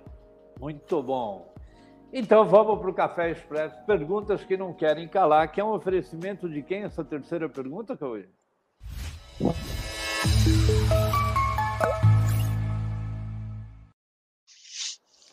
Da nossa querida Maco. Do mesmo jeito que nós estamos preocupados com os nossos equipamentos é, para o escritório, o nosso escritório é o estúdio. Então, nós também temos a Maco como parceira. Então, vocês que investem em equipamentos luminosos, vocês não podem deixar de conhecer a Maco, que é a representante brasileira né, para nós fotógrafos e ela está com uma linha super interessante que é a V-Lite, que é uma high-tech, é uma linha onde você já conecta, é, você controla a potência, você já faz todo o seu controle de flash pelo, pelo Bluetooth, né, pelo celular. Então a Mac oferece a terceira pergunta. Inclusive, né, Cauê, também essa semana, conversando com o pessoal da Maco, eles também vão enviar para a gente, para que a gente tenha o prazer também de testar e mostrar para o pessoal as vantagens dessa nova linha. Né? E, Benhur, ó, eu passei, eu voltei a fotografar, eu voltei a fotografar alimento com luz contínua, né? Eu defendi por muito tempo, gosto ainda de usar flashes, mas voltei com a, com a, a, a linha, né? com, com os LEDs 80, voltei a fotografar alimento com uma comodidade muito grande. Né? Léo, eu vi uma foto de uma aluna sua que eu fiquei assim com um pensamento que nós temos que mudar uh, os nossos paradigmas. É, quem usa bastante Dedolite é o, um amigo nosso aí da, da área de alimento, que é o Alexander Landau. Ele conseguiu comprar muito baratinho nos Estados Unidos há muito tempo, ele tem das antigas. E cinema usa aquelas tochas da ARRI, que são os Fresnéis que o cinema mundial está assistindo. E quando eu vi uma foto de alimento da sua aluna, e ela falou que estava usando luz contínua do LED 80 da Macro. Eu falei, caramba, é. é assim sensacional. Então, assim, você fotógrafo que acha que só flash resolve, a luz contínua ela tem um poder que é você fala, uau, é sensacional, Léo. Vou falar para você que me instigou a querer conhecer mais sobre o assunto. Então, certo que no último bate-papo que você falou sobre isso daí. Eu pesquisei depois, entrei no site da Marco e vou falar para você, estou encantado com os resultados. É sensacional. Vale a pena, vale a pena experimentar, porque tem. O, o Cacalo, ele falava, falava, falou né? é, é uma coisa que é muito bacana, e eu gravei isso na vida. É, tem algumas fotos, tem alguns produtos que você precisa enamorar a luz para fotografar. Então, é, é, você fica olhando um tempão aquela luz batendo no produto para você entender se é legal ou não. Que é uma coisa que não é viável com o flash, porque quando você fotografa com flash, você tem uma luz guia muito legal, muito bacana, mas não é exatamente a luz que você vai fotografar. Então, quando você está trabalhando com o LED, que hoje em dia tem o grande, a grande vantagem deles estarem o quê? Com uma potência luminosa muito boa, né? Sim. E, além do mais, com uma luz branca, né? E ela não é variável, ou seja, ela não vai perdendo, ela não vai se modificando, ela é exata. Então, isso te dá condições, às vezes, de você fotografar olhando, né? Você iluminar e ficar olhando ali, falando, cara, olha como tá aquela sombrinha, deixa eu colocar um, um reflexozinho a mais ou não. A verdade é, é que você tem mais precisão. Muito mais. Você monta uma luz muito mais rápida. É. Então, assim, é uma coisa que a hora que eu tiver oportunidade, quero conhecer mais. É, quem acabou comprando foi o Richard Schelles. Ele comprou algum equipamento parecido. Não sei se foi da Maco não lembro assim qual marca que ele usou, mas tem fotógrafos cada vez mais usando luz contínua, viu, Léo? Não, tem, é. Por quê? Porque elas estão ficando cada vez melhores, né? Então, e mais. E o preço também, né? Sim. O sim. preço também é mais acessível. Então, tá. Vale a pena, gente. É sensacional. E essa nova geração aí, a grande novidade que a gente vai mostrar é que você controla né, pelo celular, você fica ali sentado perto da câmera controlando a luz. Bom, mas vamos deixar isso mais para frente e vamos lá para a nossa terceira pergunta, então. E essa é a pergunta que eu acho que um montão de gente aí estava querendo fazer e que é, é, é super importante. Né? Muito se briga pela imagem meramente ilustrativa. Tanto é, é curioso isso, que o McDonald's no Canadá fez a diretora de marketing do, do, do McDonald's fazer um vídeo explicando qual era a diferença entre a propaganda e o lanche comprado, que muita gente. É, é, vale a pena entrar, e eu, eu assisti o, esse vídeo, E é muito legal ela falando assim, gente, mas, cara, é, é, é se, eu, se eu fizer montar o hambúrguer para vocês, eu vou levar é, um minuto para montar. E o cara da fotografia demora duas horas para montar. Então, a, a diferença está no capricho. Agora, se eu demorar duas horas para te entregar o lanche, você vai embora e não vai comer. Né? Então, é, é, é, são coisas é, é, que ela fala que é bem bacana. Mas aqui no Brasil nós temos um projeto de lei de 2012 proposto pelo deputado Francisco Araújo, é, na, que tentava né, proibir a propaganda comercial que utilizasse imagens meramente ilustrativas, ou seja, o que ele queria era acabar com esse meramente ilustrativo que não expressassem né, com exatidão o produto ou o serviço ofertado, que é a reclamação de muita gente. Ah, mas eu vi na, na, na, no cardápio isso e de repente não veio. É, ou seja, afirmando que é uma prática equiparada à, à publicidade enganosa. Porém, eu sei, você sabe, né, que sem o apetite appeal, o cliente não vende, ou seja, o consumidor não compra. A minha pergunta é: como que você trabalha essa questão nas suas fotografias? Tá, gosto da pergunta e assim veio uma, uma, uma um insight, né? É, o público feminino ele gosta, ela, as mulheres elas fazem maquiagem, cabelo, elas elas se produzem vai sair uma make, um batom, ela fica toda bonita, né, para sair. Isso dá até uma autoestima mais alta para ela. Então, assim, é como se essa lei falasse agora mulher nenhuma pode passar mais batom, não pode pintar cabelo. Tá proibido, hein? Mulheres, vocês não podem mais. É, vai ter desfile de moda? Não pode, hein? Não pode maquiagem, não pode cabelo, não pode. Ó, sem silicone e bojo, hein? Não pode. muito bom, muito bom. Então, assim, ó. É... Eu defendo bastante aqui uma palavra que eu, eu busco para mim, tá? Que é a palavra orgânica. Eu tento ao máximo entregar uma fotografia orgânica, que é realmente o que o cliente está entregando lá pro para o consumidor. Então, assim, o meu desafio aqui no estúdio é que os alimentos que eu estou fotografando é o que realmente o, o, o meu produtor vai estar tá entregando para o cliente. Então, o quanto mais estético, sim, mais orgânico. É, não, a gente não vai estar tá produzindo, tipo assim, o cara faz o hambúrguer de A100 e depois, quer dizer, o hambúrguer de, sei lá, de Angus é, de A100 e, e, a foto é de Angus. Não dá para é, chegar nesse ponto. É uma questão até ética, né? Então, é, que nem, tem uma foto que apareceu na apresentação que eu fiz o cliente tipo, olha, você vai vender o cheesecake a hora que você colocar os morangos selecionados.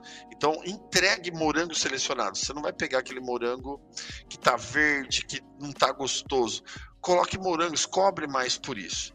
Então, é um desafio aqui meu, pessoal, até por questão ética, de que a sua fotografia tem que entregar o máximo possível, entendeu? É, quando a gente faz a maquiagem aqui é, para os alimentos, é para que a luz fique mais bonita, que a gente trabalhe é, mais orgânico.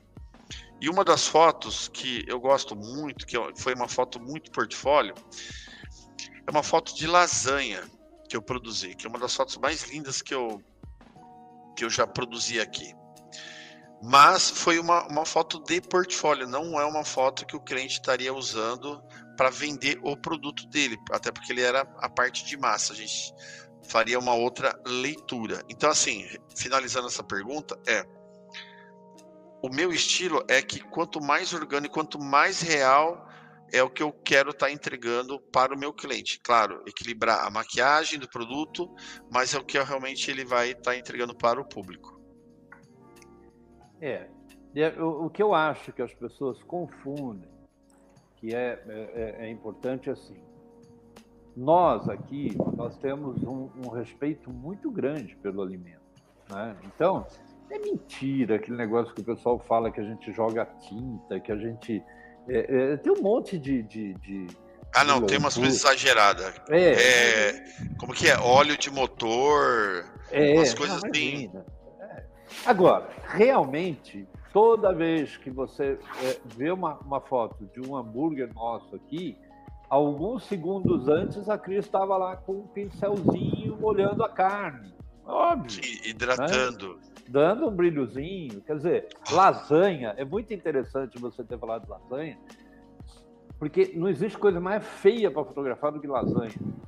Ó, o Newton aqui, que é um super fotógrafo, é. É, ele falou: a lasanha é a melhor fotografada que eu já vi, e já vi milhares. Newton, não tem nem que falar, gratidão. Mas assim, é, é essa, essa lasanha, Léo, a gente produziu para ter uma foto que realmente desse vontade. Então, certo que para equilibrar as camadas, eu trabalhei com papelão. É. O miolo é papelão. É. Mas a gente conseguiu mostrar a massa e as camadas do queijo é, e do molho com carne que realmente ficassem assim. Eu quero comer lasanha. De vez em quando, quando eu vejo a minha própria foto, eu falo, cara, eu preciso comer lasanha, porque tá muito bom.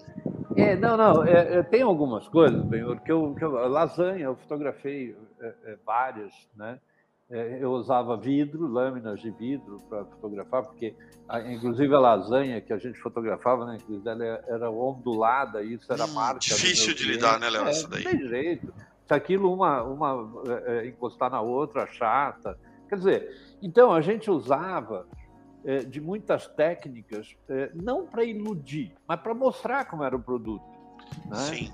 Então, é, essa diretora de marketing do McDonald's, ela fala uma coisa que é muito legal, que ela fala assim, gente, se eu não tirar a cebolinha mais para fora, vocês não iam ver que tem cebola lá dentro. Se eu não pegar o pepino e puxar um pouquinho para fora, vocês não iam ver que tem pepino lá dentro. Então, não é sacanagem. O pepino está lá dentro, ele só não fica na hora que você vai comer, ele não fica para fora, pendurado para fora, mas na verdade ele está lá. É, eu, eu sou, um, um, como eu falo, eu não só fotografo, mas como também. Eu adoro, né? É, é, e passei a comer por, por uma fotografia que é, é, é, tem em vários postos de gasolina, mas você passa em outdoor, né? acho que é da Rede Grau, é, que tem o lanche de mortadela. E que aquilo eu olho para aquela foto, eu não aguento, eu vou e compro, porque aquela foto me faz, é, mais uma vez, história, né? É, é, é ela me Sim. lembra de, de, de, de, da coisa dos meus pais, aquele, aquele lanche de mortadela na chapa, não sei o quê. Então, ó, eu quando vou lá comprar, eu não fico esperando que, eu, que, eu, que eu, eu eu, nós fizemos, né? Eu tive a, a, a chance aqui no, no, grupo, a gente fez aquela fotografia famosa do, do Mercadão, do, da, da, da Cerati. É, Sensacional. É, e, e, e, e, são 300 gramas de, de para quem não sabe, né, quando você vai lá comprar no Mercadão, são 300 gramas de é, é, mortadela naquele lanche. Pô, é. 300 gramas é, pô, é, é, é mortadela pra Não, virou, virou cultural. Eu estive quinta-feira lá. O Kalel foi comigo, foi a primeira vez que ele. A gente terminou um trabalho em Diadema, meio-dia. Eu falei, não, vamos lá pro Mercadão. A gente tem a tarde livre. E Kalel viu o tâmara com morango, né? Que o pessoal chega lá, a primeira coisa, você passa ali bem no corredor, tâmara com morango, né? É o primeiro deguste. Mas na parte de cima eu levei lá para para ver o pastel do Roca. Aí tinha realmente já as publicidades da Cerati lá com as mortadelas. E assim, era só na parte de cima. Agora é o mercadão inteiro, em vários restaurantes, porque virou cultura é. que você vai lá para comer. Então, assim, virou história também, né, Léo? Mas quando nós fizemos a foto da mortadela, a gente tinha, tinha 300 gramas, tinha 300 gramas. A Cris fez vários antes para a gente fotografar. Tinha, todos eles tinham 300 gramas de mortadela. Mas Foi pesado. Nós, é, sim, é, é, era uma, uma exigência até. Só que acontecia o quê? A voltinha que você tinha dado, que a Cris deu, que ela ficou, que ela ficou, a Cris ela ficou horas fazendo essa voltinha. Depois o Cauê corrigiu essas voltinhas. Cara, não é uma coisa que você faz em dois minutos. Não é o que o cara, o cara lá na, na, na, no Mercadão vai, vai fazer isso na chapa. Ele não vai ficar fazendo voltinha, até porque vai esfriar a, a mortadela. O cara vai perder a fome, ou vai morrer de fome. Então, fala. Não, pode terminar então. Não, não, não é só então... isso. Ó, a fila, ó, gente, qualquer horário que você vai lá, de qualquer dia, é lotado. Sim. Mercadão é, é, fora da curva. Qualquer hora que você vai lá, você, sei lá, você vai, sei lá, segunda, nove da manhã, tem gente na chapa lá comendo qualquer horário que você vai. Do, do início ao fim que abre, todos os dias está vendendo o lanche de mortadela. Todos os horários. Lá vende todos os horários. É, é, eu estava pensando assim, é, nessa nossa conversa. Imagina um texto criado por um redator ou um jornalista, ou qualquer um de nós, escrito assim: essa, é, experimente essa pizza saborosa. Aí, entre parênteses, texto meramente ilustrativo. Já pensou? Será que é louco, né? É, será que essa. É, mas eu não gostei, então você tem que pôr meramente ilustrativo, né?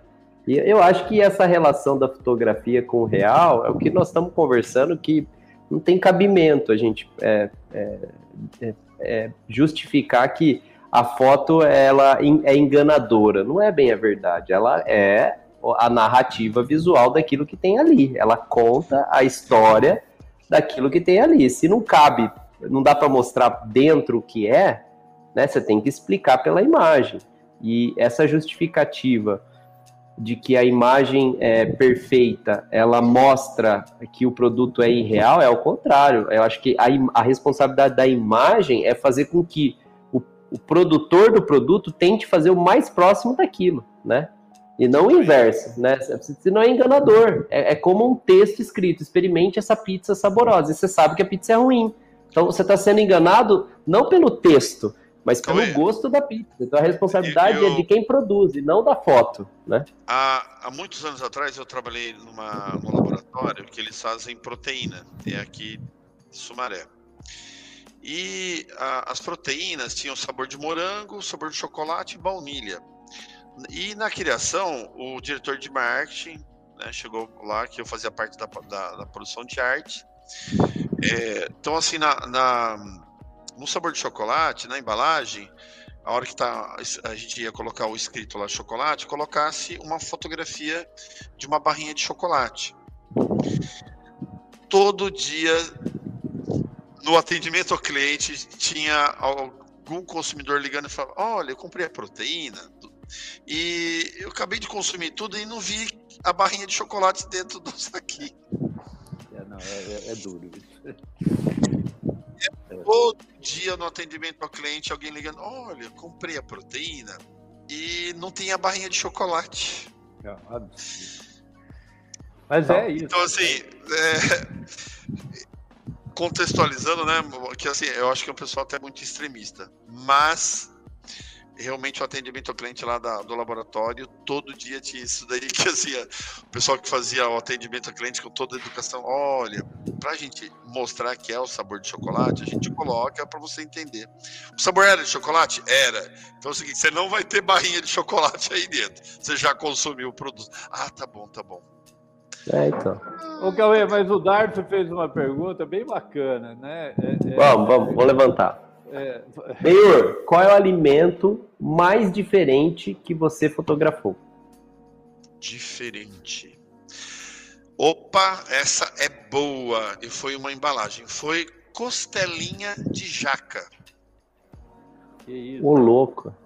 É, foi por uma embalagem. É que não tá fácil aí naquela pra, pra mostrar, não, né? Mas o que tá. é isso?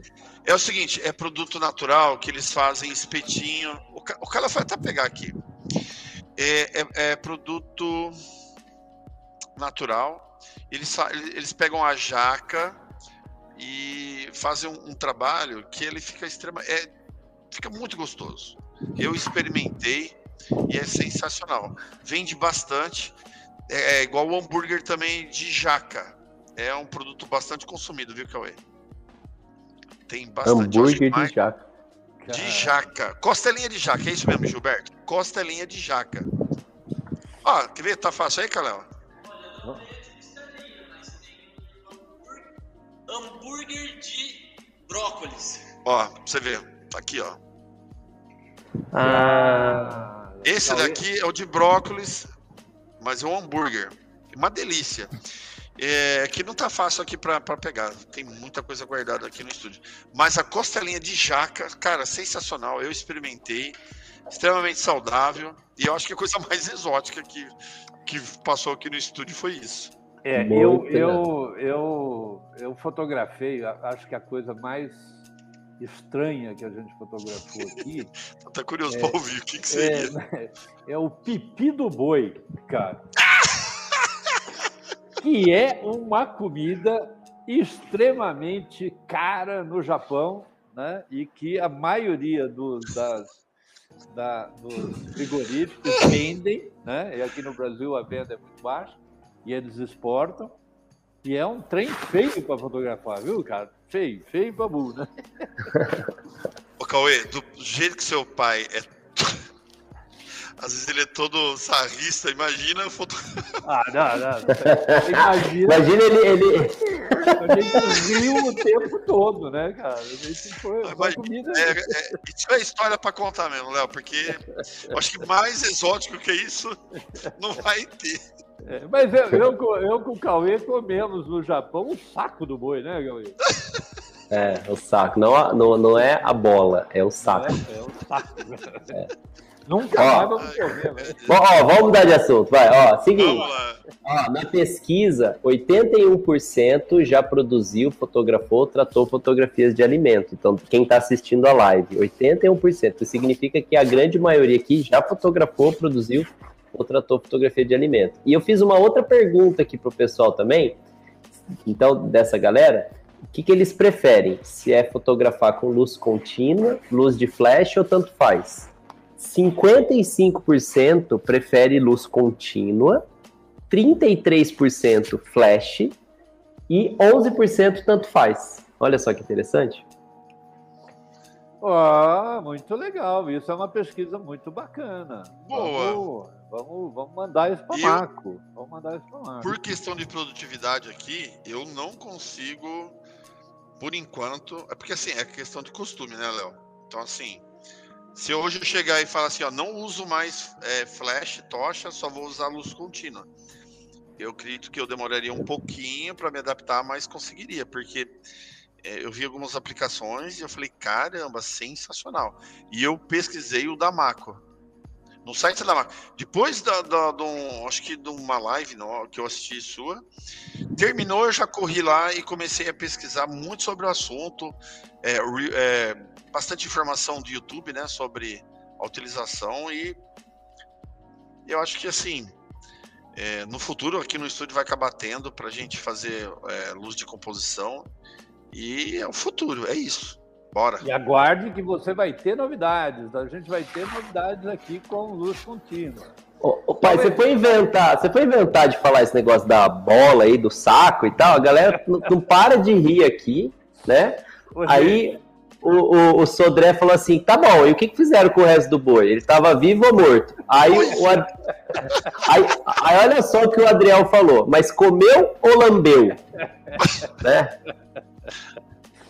Ô, O cara não para de zoar aqui agora. é, a- a- Nossa, não, é também, né? a- o, o, o, o grão, né, o- a bola do, do boi é uma comida bastante conhecida no mundo inteiro, né? Você come e é até uma iguaria gostosa. é- Ô, é- Papai, para de falar, vamos dar de assunto. Mas o que a gente comeu no Japão é o saco mesmo. É o. É o cara, Pai, não tenta arrumar, pai, não tenta. tá bom. Próxima Então, pergunta. Ó, aí ele já perguntou: você puxou? Muito boa. Muito bom. Então vamos lá, vamos lá, vamos mudar de assunto, senão não para. Bora gente, lá. se você está assistindo, se inscreve, manda um like, a gente precisa desse apoio seu. É muito gostoso fazer esse bate-papo, a gente, a gente depende de você para a gente continuar. Então vamos lá, e agora a gente vai para onde, Cauê? café quente, meu, que é um oferecimento de quem? Café quente, oferecimento da.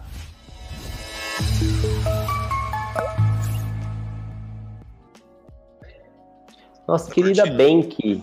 Então, ó, fotógrafos, editores, vocês precisam ver com qualidade monitores ideais de alta performance, quem oferece é a Bank. Né? Aqui no Brasil, o melhor custo-benefício para se comprar um bom monitor de alta performance é a Bank. E ela que nos oferece a, o café quente. E como eu sempre falo, Benhur, bem que eu quero um monitor desse para mim. Ó, oh, o Adriel colocou aqui também, ó. Bem que eu queria. que eu queria. Boa. Boa. Isso que é marketing. Muito bem. Bom, vamos lá. Então você conhece o café quente, né? E é uma resposta rápida e uma resposta curta. E a primeira pergunta do café quente que você vai falar apenas com uma, uma palavra. palavra é: você come seus modelos? Não. Ah, eu como todos aqui. Né? Ô, pai, você tem que lembrar que o Benhur não ia responder sim, porque o professor Ari tá aí. Ah, verdade. Imagina se eu falo sim. É, muito bem. É, eu, a, a Cris prepara, a gente fotografa e eu sou o degustador aqui, como todas as modelos mesmo. Muito bem. É, a segunda, já deixou fita crepe no alimento e o assistente comeu tudo? Não também. Mas ah. uso bastante palito em hambúrguer. Mas, assim, com muito cuidado, a gente tira. Palito, né? É, isso é muito Ó. perigoso, imagina. Então, não, graças a Deus não, nunca. Não, é, é, é, é, até perigoso, viu, gente? É uma, é uma coisa que a gente brinca. Assim, assistente comer com fita crepe já é um montão, porque às vezes você pega a fita crepe, é, que é, ele é um, é um material, por exemplo, a Cris quer subir um pouquinho o pão atrás, né? Mas quer um milímetro, né? Que ela tem que subir. Ah, um rolinho de fita crepe dá um apoio ali. Então, às vezes é comum acontecer isso e passa despercebido. Porém, algumas vezes, para segurar alguma, alguma, algum elemento, né, um tomate, alguma coisa que está escorregando, você pode colocar alfinete. E, e, alfinete, palito de dente, tudo isso é perigoso. Ah lá, alguém falou que já comeu, já mordeu um palito. Né? Você já usou Super Bonder para colar é, mortadela ou algumas lâminas de peito de peru? Já eu uso o alfinete. Alfinete. Né? Que a gente tem um Cauê depois que trata, então já sou já tá. sou mais prática aí. Eu fiz uma vez e para mim fazer as dobrinhas bonitinhas para encaixar no pão, eu usei o Super Bonder mesmo para colar. Foi rápido, eu falei, é isso mesmo, vou usar o Super Olha, Bonder. que bom. Tive todo, é. é, tive todo cuidado para depois descartar. Então, legal aí. Aqui você tem que descartar correndo, senão leva é, senão ah, E eu vou falar, eu vou falar uma que já aconteceu, a gente fazendo material para Santa Helena, uma vez meu pai pegou, ó, e a Cris, é, passaram verniz nos pés de moleque para ficar verdade. fosco. Sim. E ficou guardado lá. Ah, imagina, uma galera depois pegou esses pés de moleques e começaram a comer. Imagina, deu diarreia em todo mundo. Ó, mas é uma coisa que acontece, e, e, e, a gente aqui tem uma. o gosto de papelão já é familiar. Mas é uma coisa que a gente é, é, tem que tomar cuidado, é porque às vezes o produto vem da indústria para a gente é, um dia antes, por exemplo, né? e fica na geladeira do estúdio. E já aconteceu. A hora que a gente fotografar, o pessoal tinha comido. Agora gente... eu ponho uma plaquinha proibido, é, proibido. não mexer. Já vi isso assim na geladeira, que não pode mexer mais. Não, e o Du tá aqui, ele acabou de ouvir e está rindo, porque é um dos que come. É. é o que mais come. Se sobrar, se deixar, ele come Nossa. antes. Marcou, okay. acabou. Vamos lá, e me diz uma coisa: já sentiu meio ultrapassado pelo filho? Olha, eu e o Kalel, a gente é muito parceiro, mas demais. O Kalel é como. Eu não, não é só filho, ele é melhor amigo, ele é sócio. Agora ele, ele fica quieto, que é o que eu tô falando aqui. Ele vai querer ficar aqui do. Pode vir, Kalel, vem cá. Essa é polêmica. Mas assim. É... Antes de você responder, explica para ele que eu fiz essa pergunta porque eu conheço ele, eu sei da potência que ele é, né, cara? Ó, E eu sou muito conectado com tecnologia e o Kalel também ama tecnologia. Então, assim, é, quando eu, eu, estudei técnica de processamento de dados com os professores da Unicamp, eu fui a primeira turma aqui da região, quando eu fiz o técnico. Então, assim, não existia o técnico, existia a, a, a universidade, que era engenharia, e o que, que os professores falaram? Meu, o que, que eu vou passar para essa turma? Passaram o mesmo conteúdo. Então, eu, só para você ter uma ideia, eu usava os servidores da Unicamp. Então, assim, eu fui estudar kernel, assembler, é, C++, nível de kernel de Windows. Então, assim, até hoje eu sou extremamente conectado com é, servidores. Eu usei Unix, Linux para quando eu trabalhei na é, eu trabalhei aqui numa, numa empresa, na General Motors. Então, assim, sou ainda muito conectado com tecnologia. Então, essa molecada que é conectada com tecnologia, às vezes eu falo para eles, ó, oh, pô, deu pau no kernel. Ele nem sabe o que é kernel ainda, entendeu? Como que funcionam as instruções. Então, assim, Photoshop. Photoshop, a gente tá ali no pau a pau. Eu instalei, Léo, é, Photoshop 1.0 acho que nem o nem o nosso mestre da, do Photoshop instalou o, o Photoshop 1.0 que veio para o Brasil. Eu estava na editora Abril, a editora Abril sempre comprou produtos é, da Adobe, né? Então, assim, eu tô com 47 anos, mas sempre conectado com, com, com tecnologia. Então, assim, eu e Kalel, a gente tá bem nivelado.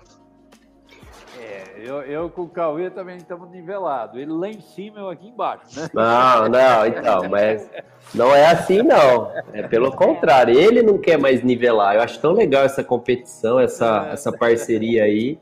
É, e é assim que cresce, cara, não tem jeito. É, meu pai vê essa retórica aí de tá velhinho, que não quer aprender mais nada, que não sei o quê, meu, não tem jeito não. Ah, Cauê, não, não, Cauê eu, eu tinha uma produtora de vídeo e surgiu muita oportunidade é, para fotografia. Aí eu falei, caramba, bem, você tem 30 anos de idade, vai começar agora a querer uma carreira na fotografia? Foi a minha redenção. E eu, quando, eu, o que fez eu mudar de ideia, Léo, foi quando eu vi a história do Roberto Marinho, que ele começou a Rede Globo com 65 anos de idade. Ué, tenho chance então. O, o, Roberto Marinho começou a Rede Globo de televisão aos 65 anos de idade. Eu falei, cara, eu tô com 30, eu vou começar na fotografia. Mas eu pensei, pô, será que eu tenho idade? Eu já tô com uma produtora de vídeo e hoje eu tô muito feliz fotografando. Ah, tá vendo? Que bacana, que bacana.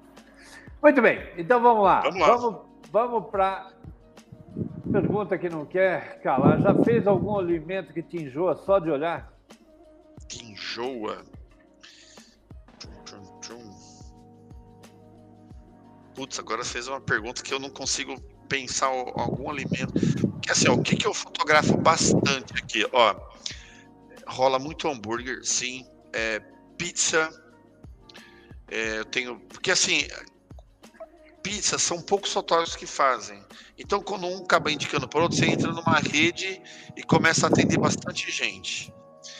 É, eu, bolo, fotografo bastante aqui também. Olha é, o cookie lá, que vocês estavam comendo a rodo aquela vez lá na. Rapaz, é, ó, pra dizer que não, esses dias chegou 150 marmitas congeladas. Foram dois freezers que eu tive que rapelar para estocar. Eu acho que esse enjoou, tipo assim, de tanta comida natural. Eu falei, caramba, falta um bife aqui, falta uma batata frita. Professor Ari, eu nunca faltava. É porque, meu, eu não posso falar isso, porque ele, ele tá ouvindo, eu sei disso. Mas, ó, o, o, o, o Então, acho que as marmitas, viu, Léo? Eu falei, caramba, tem que consumir logo isso daí. O Darcio respondeu oh, por mim lá. Boa. Muito bom. E me diga uma coisa, então. Veio Canon, Nikon ou Sony? Nossa, eu sou Nikonzeiro, que eu tenho umas cinco camisas da Nikon. Ah. Eu, experimentei, eu não experimentei Sony, então não posso falar de Sony. Canon, eu experimentei com uma, uma lente 85mm 1.2, uma 5D Mark II. 5D Mark II com uma lente 1.2 85mm. Foi assim um momento que eu não não consegui produtividade para um ensaio. Já comecei na fotografia com o Nikon, então assim, não teria problema de trabalhar com Canon hoje, Nikon ou Sony. Só me adaptei. Então assim, não gosto de Nikon para mim, mas tipo assim, se o cliente, se o cliente, se o amigo for comprar Canon, putz, e gostar, é, as, as três marcas são sensacionais, não tem problema nenhum. É uma questão de adaptar. Eu adaptei muito com o Nikon, estou muito feliz com o Nikon. Nós estamos aqui numa fase que nós estamos experimentando, estamos adorando, está ficando cada vez assim, é, é bastante interessante. É, a gente está fotografando com a linha R da, da Canon, né? E a mirrorless, que é uma é uma novidade, é uma, são, é, é uma forma diferente de fotografar e eu estou achando interessante. Ainda não vou dar o meu voto final, mas. Léo, uma coisa que. Uma frase que tem que ficar muito. Até gostaria de falar essa frase para todos que estão nos assistindo: é. é minha, eu acho que eu paguei a, a faculdade para ouvir essa frase que eu vou falar agora. O nosso conceito de mudança tem que mudar. Olha que, que, que sensacional bom, essa frase. É. Foi a última frase do meu, da minha faculdade de administração. Que o nosso conceito de mudança tem que mudar, tudo tem que mudar. Então, assim, ah, eu sou Nikon. Não, a gente tem que entender que às vezes as coisas mudam e que você vai se adaptar ou ter outros resultados. Então, a gente tem que mudar o nosso próprio conceito de mudança. É, verdade, muito boa, muito boa. Pai, okay, é, então, só para aproveitar aqui a oportunidade, essa sessão que você fez pro shopping de Natal e aquela sessão que você fez da menina, é, esqueci, Letícia aqui, a sessão da, da, modelo, você fez com a R as duas? Fiz, fiz. Ah, dá para sentir muita diferença. E deve é. ser com a lente da R, né? É, com a lente da R. Nossa, mas dá uma diferença boa, viu? É, não, é, é, é bem bacana mesmo. Tem algumas coisas né, que é difícil acostumar para quem, né, quem trabalha com o convencional, com o sistema normal, não convencional não, né, com o sistema de, de espelho, é, é, é, um pouco diferente, mas a gente está gostando mesmo.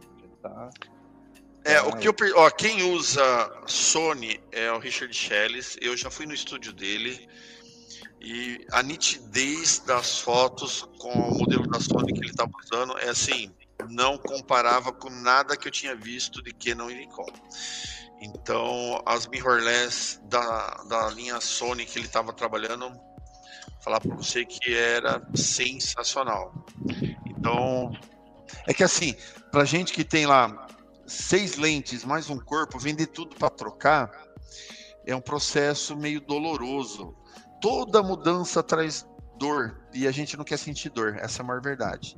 Então, eu, eu vejo que assim vai acontecer o momento certo de você ter essa mudança. É, é. E vai devagarzinho, vai testando. E agora, Benhur, chegou o momento. Vamos colocar mais pó nesse café, que é um oferecimento Bora. de quem? A dica do dia, Cauê? Do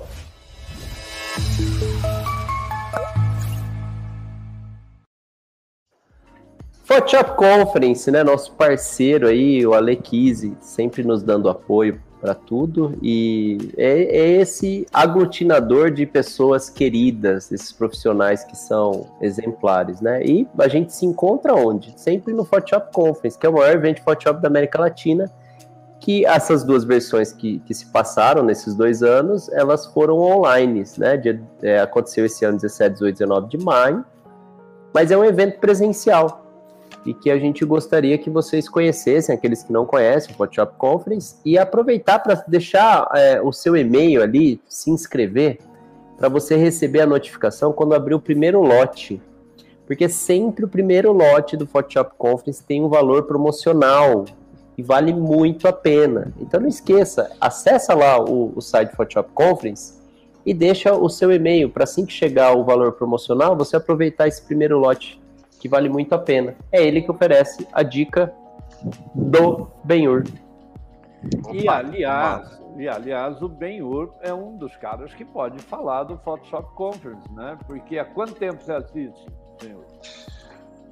Eu acho que eu tô uns 5 anos, não é tanto tempo. Eu sei que a uh, Conference são muitos anos, né? 15 anos, é isso? Não, 16 15 anos. 15 é só nós. Nós vamos fazer. Quanto, quanto tempo tá, Léo? Já? Eu, eu, eu, eu não 18 sou. anos. 18, 18 anos. Olha isso, 18 anos. Eu estou nos últimos 5. Só que assim, é, o estúdio, a gente pode falar que é antes do conference e depois. A aproximação que a gente teve com vocês. É, eu mudei muito aqui em questão de produtividade, com as dicas. Eu, e olha que assim, Léo, eu uso Photoshop, eu acho que o quê? Uns 26 anos. Eu, eu peguei desde quando chegou no Brasil. Na época, a editora Abril, ela gostava muito de tecnologia. Só para você ter uma ideia, eu sou um dos 10 primeiros web designers do Brasil. Quando a internet veio para o Brasil, eu estava na editora Abril, eu fazia parte da direção de arte, era muito jovem, e os designers começaram a fazer é, páginas para a internet. Usava o Page Mil.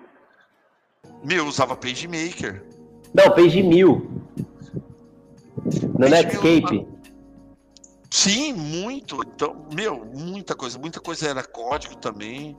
Então, Photoshop eu uso desde a primeira versão. Então, só que é o seguinte, eu só fui ter produtividade, procedimento, qualidade depois de todo esse conhecimento que a gente pega com o Grupo Luz, com a Lequise, com todas essas pessoas que são envolvidas. E assim, inteligência emocional para saber o seguinte: você quer melhorar seu trabalho, você vai seguir essas pessoas que dão treinamento, que tem conteúdo para te fazer crescer. Então, assim, a gente não perde um encontro, tudo que a gente pode. O Kalel apaixonou, ele é meu guardião aqui na parte de edição, tá aqui do lado. Já editou foto hoje, né, Carol? Não para de editar. Então, assim, a gente se vê muito aqui, Léo Luz e, e Cauê, né? que legal. Porque é, é, uma, é uma dupla pai e filho, né? Então, meu, Photoshop Conference é um, um marco histórico aqui do estúdio. Tenho que falar. Que bom, que honra, que bom. Muito bom. Então vamos lá, Cauê, porque agora tá com você, Benhur. Gente, é, eu separei uma dica que é sensacional muita gente não sabe, eu vou tentar mostrar, ela me ajuda agora. Seguinte, tem uma configuração da câmera que é o perfil, eu vou mostrar aqui. Vamos lá. Ó, na minha câmera tá aqui, ó, Picture Control. Eu vou entrar aqui, isso tem em bastante câmeras, ok? Tem aqui, ó, definir Picture Control. Então a gente tem o que aqui? o estilo que a gente vai estar tá fotografando, ok? O que muita gente não sabe é que quando ele vem no padrão, quando eu entro aqui, olha só o que acontece. Eu tenho como ajustar a nitidez, o contraste e a saturação. Padrão de fábrica, só para você ter uma ideia, Léo, a nitidez é negativa. Então, assim, quando eu fotografo aqui, eu fotografo em RAW e JPEG. O meu JPEG, como ele já vem finalizado, o que, que acontece? Eu já coloco mais contraste e mais saturação, um ponto a mais. Isso faz com que o meu JPEG fique muito mais. Eu não preciso mais trabalhar com contraste e saturação. Eu já consigo cores mais vívidas direto já no meu JPEG da câmera. Então, assim, é uma coisa que, era, que é uma super dica para você. Isso aqui é em todas as câmeras tem, que é, de novo, vamos lá, ó. Picture Control, né? Eu tenho aqui os estilos, né? Quando eu quero fotografar em preto e branco, no monocrata. Tem aqui já o, o vívido, mas quando geralmente de fábrica tá, tá o padrão. Quando eu entro para editar aqui, eu já tenho como ajustar a nitidez, o contraste e a saturação. Então eu consigo cores mais incríveis e volumes de sombra melhores. É uma super dica aí que eu sempre dou para meus alunos. Não poderia deixar porque muda. A gente consegue uma foto mais bem resolvida. Muito bem, muito bem. Dica rápida, mas é uma mas, dica se você muito, fizer na sua legal. câmera, vai dar muito resultado. Ô, Benhur, você sabe que muita gente, muito, foi bom você falar sobre esse assunto, que muita gente não sabe o que é isso, né? E é, uma das coisas importantes disso é que a, a, maioria hoje, né, do pessoal pega e fala assim, eu vou fotografar e fica pensando o que, que ele vai fazer depois, né? Então ele fotografa e fala assim, nossa, eu vou fazer essa foto e depois vou transformar em preto e branco. É, ele, ele, ele fica imaginando, é legal, bacana sim, isso, Mas, mas tem uma forma que é esse sistema que você acabou de mostrar, que o cara já pode ver em preto e branco, tal como vai ficar. Exatamente. Então ele não precisa idealizar, ele pode programar tal como ele quer a foto dele. Como ele está fotografando um JPEG e um RAW, se ele desistir, ele tem um RAW dele lá que nada mudou né? Mas de repente o JPEG dele está visualizando e mostrando, tal como você fez. Muito legal, boa dica, super bacana. Né? Rápida e, e, com diferencial. Então, assim, é, a foto da lasanha, ela não tem edição nenhuma. Foi uma fotometria bem trabalhada e o, o contraste de saturação não foi aplicado nenhum, nenhuma ferramenta de edição. A gente só alterou ali no Picture Control para ter mais contraste, mais saturação. Então, realçou tudo muito mais. Então, tá aí essa dica para você que ficou até agora com a gente, né? Perfeito, perfeito. Ó, queria aproveitar para caramba, ó, e queria aproveitar aqui para é, tem a a Desirê tá fazendo uma pergunta aqui que é importante, ó. Benhur, é, fala sobre as lentes para fotografia de alimentos. Qual você mais gosta? Ótima pergunta, D. A D é uma fotógrafa que está começando agora, é lá de Belo Horizonte. É, ótima pergunta. Eu uso muito a 85mm. Uh, 90% da, das fotos aqui. Para produto, eu uso a 105 por causa da definição, distância. Mas os alimentos, que nem quando é, é foto de composição, eu uso muito a 85mm. Eu consigo é, um, um desfoque que eu gosto muito e dificilmente eu uso a 50 ou a 24. Já tive situações que eu tive que usar a 24 minutos, né, para pegar bem amplo, mas 90% a 85. Então assim, hoje com a 85 também conseguiria fotografar produtos. Claro que a 85 tem as suas distorções, mas é uma lente que eu uso muito para fotografia de alimento. Perfeito, perfeito. Ó, o Lucão tá aqui, um dos pixels. Ó, ele diz assim: Boa, Benhur, eu uso a Fujifilm e o JPEG dela é incrível também. É, a Fuji tem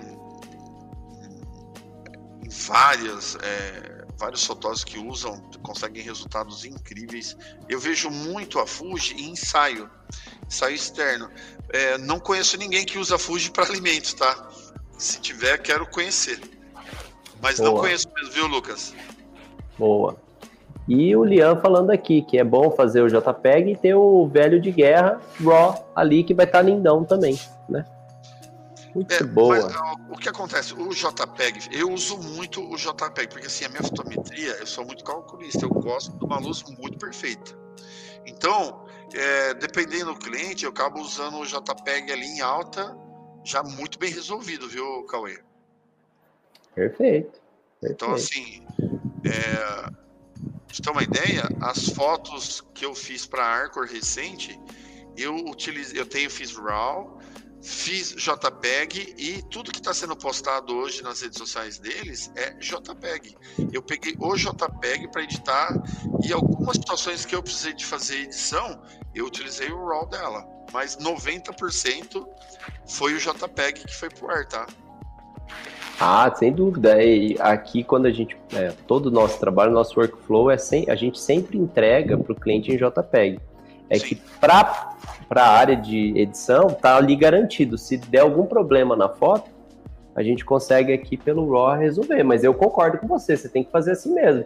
Já faz seu preset da máquina. É, é, você está fazendo, é, você está construindo na imagem é, a luz, o equipamento ótico o sensor e o software para poder fazer com que esse tratamento é, instantâneo ali aconteça. Então, você está fazendo todo o processo de revelação da imagem na máquina. Então, se você aumenta a nitidez, acerta a saturação e contraste, você está sendo o fotógrafo. Quer dizer, na, no passado, o que, o fotógrafo fazia? Ele fotografava, tinha o filme, revelava, ampliava e entregava. Você está fazendo Sim. tudo isso, só que você precisa do computador? Não, você faz uma máquina. Perfeito. É, isso daí, na verdade, é assim, eu evito é, tra o trabalho de ter que descarregar e editar. Tem foto que sai tão bem resolvida que, tipo assim, eu descarrego o JPEG e entrego, tá prontíssima. Entendeu? Não tenho que mexer. Tá extremamente resolvida. Isso é o quê? Procedimento que você ganha tempo e tempo é dinheiro. Então, assim, tem trabalho de publicidade que você tem que fazer todo um trabalho de edição. Então, assim, tem trabalho que precisa realmente ser, você ser fera no Photoshop que vai ter resultado. E tem foto que você tem um orçamento que, assim, puxa, a foto tá perfeita, entrega para o cliente e todo mundo feliz. É o que precisa, entendeu? Tem um momento que o orçamento é pago para fazer toda parte de tratamento. Igual eu fiz um trabalho que. Opa, deixa eu dar um, um salve para uma pessoa muito fantástica, que é o Fernando Coutinho. Então, ele que está me ajudando é, com o meu site ser muito bem pelo Google. O que, que ele falou? ter a fotografia pronta em 90% e editar apenas pequenos detalhes para a galera das antigas é prioridade e funcional. O Fernando Coutinho foi fotógrafo de casamento por muitos anos, é um grande nome da fotografia. E ele falou, tá certinho. Imagina a fotografia de casamento, Léo. É, se o cara tem que pensar em ter que editar todas, ele tem que ser muito preciso uma das coisas que eu aprendi muito é ser realmente preciso na fotografia de casamento, tanto no foco quanto na iluminação. Então, assim, toda essa parte de precisão eu trouxe aqui para o estúdio para, mas que eu trouxe do casamento, né? Então, um abraço aí para o nosso querido Fernando Coutinho. Bora lá. Tem mais pergunta? Como que tá aí? Deixa a galera aqui participando é, total. Mas o Leandro é mesmo, vambora. Que é, que é super legal, né? A gente, quando fazia o cromo, a gente não discutia se era em JPEG, em RAW ou nada. A gente fazia o cromo e a foto tinha que ser super legal, super bacana. Óbvio que muita gente vai falar, ah, mas depois tinha o escaneamento, o tratamento. Tinha, mas era muito mais dividido, eu acho isso super importante, aonde você tinha o fotógrafo a sua função e o, o quem editava a imagem, seja né, o, o, quem escaneava, o quem é, é, tratava essa imagem depois, era muito bem dividido. Hoje, a coisa ficou meio confusa. O fotógrafo não sabe ser editor, o editor não sabe ser fotógrafo, então as coisas ficam meio confusas. Mas, é que hoje queria... tem, ó, Léo, tem uma outra categoria que se comenta que chama editógrafo. Conhece é, essa? ah, boa essa também. Boa, boa, boa, vou é, anotar aí. Não, é sério. Isso é. em várias comunidades fala você é fotógrafo ou editógrafo. E é verdade, não, eu estou falando, não é uma brincadeira, é um termo que está sendo muito utilizado em várias comunidades de fotografia, que é o profissional que ele não é um fotógrafo que entende que ele tem que compor uma luz ou sabe os equipamentos que vão gerar uma luz para contar uma história ou para fotografar um produto. Ele simplesmente assim, ele clica e tenta resolver com ferramentas. Chama é. editógrafo. E, e, e, nós temos aqui um cara que está assistindo aí, que eu tenho que dar meu boa noite, que é meu irmão, Alexandre Arayum. Né? Tá pertinho aí de você. Ah, não tá pertinho nada, né? Que, que, é, pai. que loucura, cara. Eu tô ficando velho. Tá... Ô, Alexandre, desculpa. Não, é, é que ele era de Valinhos, né? é, né? Agora eu, ele tá eu associei ele com Valinhos, né? Que loucura. Um grande abraço, um grande beijo, meu irmão. É. É.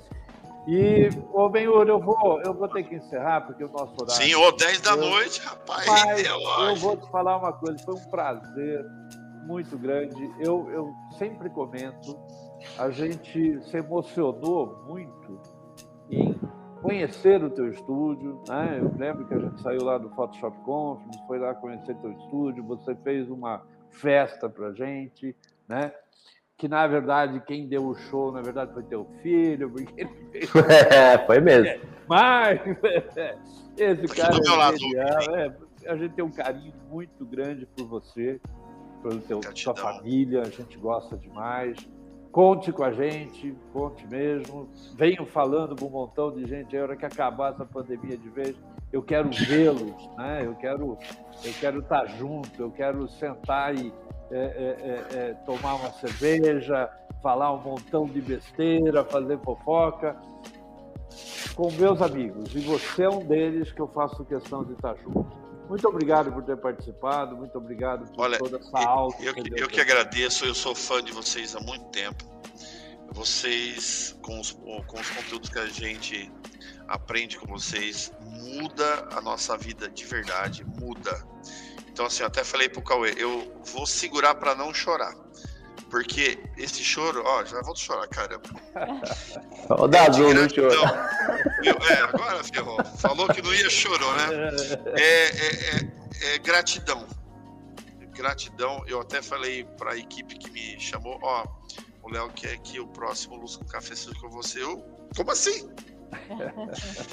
então, é, para quem assistiu a gente, gratidão, ó, já tô até cor vermelho, cara, vai ficar na internet. Que bom, gente, mas é gratidão mesmo pelos ensinamentos, isso muda de verdade é, os procedimentos, porque nós aplicamos o conhecimento do Grupo Luz aqui, é, não só o Grupo Luz, o Alequis, que é todo parceirão, é um time que é, muda vidas, né? Então, eu até falei, ó, oh, presente de Natal antecipado, porque poder estar tá hoje aqui perto de vocês é assim, é só gratidão mesmo. Muito obrigado. Nós que agradecemos você de participar. Né? E pode chamar para poder produzir. Pode chamar eu, Léo. Isso. Você falar, você já está querendo vender meu peixe, deixa eu vender sozinha. É. Pode me chamar que eu vou. Gente, muito Será obrigado. Um é, faltou até palavra. Sem chororô, não precisa. É, que presentão, meu amigo. Você sabe que a honra é nossa, né? Eu me lembro quando a gente se conheceu, foi lá no, no, no evento, lá no Foto Image Brasil, e que você mostrou que você estava terminando seu estúdio, e a gente ficou daquele dia em diante batendo papo, e a gente teve a oportunidade de ir visitar, um estúdio incrível. Você é uma pessoa incrível, o Calé é um exemplo de, de filho, de parceiro, amigo, que vocês continuem crescendo juntos e ó, que você possa contar com a gente, viu? Só pra você ter uma ideia, ó, o, o Calé é um menino muito esforçado. Ele, em um ano e meio, ele estudou inglês, está falando fluente. Conseguimos um contato lá em Houston. A chance do Calé tá indo para Houston pro ano que vem para começar a trabalhar é, com edição de imagens com uma equipe lá é muito grande. Então, olha como as coisas é, o leque abre, Cauê. Olha a oportunidade que está abrindo para o Kalel indo para os Estados Unidos para poder trabalhando com edição de imagem. Tudo que ele, quando ele começou, desde os seus seis anos de idade. Então, assim, é, a última conference que teve, que reuniu todo mundo, o Kalel foi, é, foi uma alegria, porque o, o, o Ale colocou uma foto nossa lá para tratar. O Kalel, puxa, eu produzi essa foto junto com meu pai, né? E é educação, é dedicação, né? Tudo que a gente faz na vida, na vida, né? Imagina o quanto o Léo também não é super orgulhoso de um filho que tá no time, trabalhar em família, às vezes não é fácil, mas quando flui igual eu, Caléo aqui, é o melhor da vida. Não tem nada melhor do que estar tá trabalhando aqui de boa, musiquinha, ambiente gostoso e é isso. Estou muito feliz. Vem cá dar um abraço do seu pai para encerrar essa live aí, mandar um. Eu tô escutando ali no computador do lado, fiquei até emocionado. Ah, parabéns, viu? As paradas é igual, convívio mesmo, eu sou emocionado igual, cara. Começa a dar aquela suada. Ah, mas que legal, viu? Sucesso para vocês. Ó, deixar aqui no chat o nosso grupo. Quem quiser entrar, é essa família toda toda energética aqui, essa família toda emocionante, cheia de tecnologia. Então, se vocês quiserem, é, pessoal que está nos assistindo, a gente está por lá, né? Participe do nosso grupo, que a gente está sempre crescendo junto, tá bom? Um beijo grande para vocês. Eu vou fazer o encerramento aqui da live. Eu espero que todos tenham gostado. E a gente se fala já já. Ó, vou fazer o encerramento aqui. Tchau, pessoal. 3, 2, 1.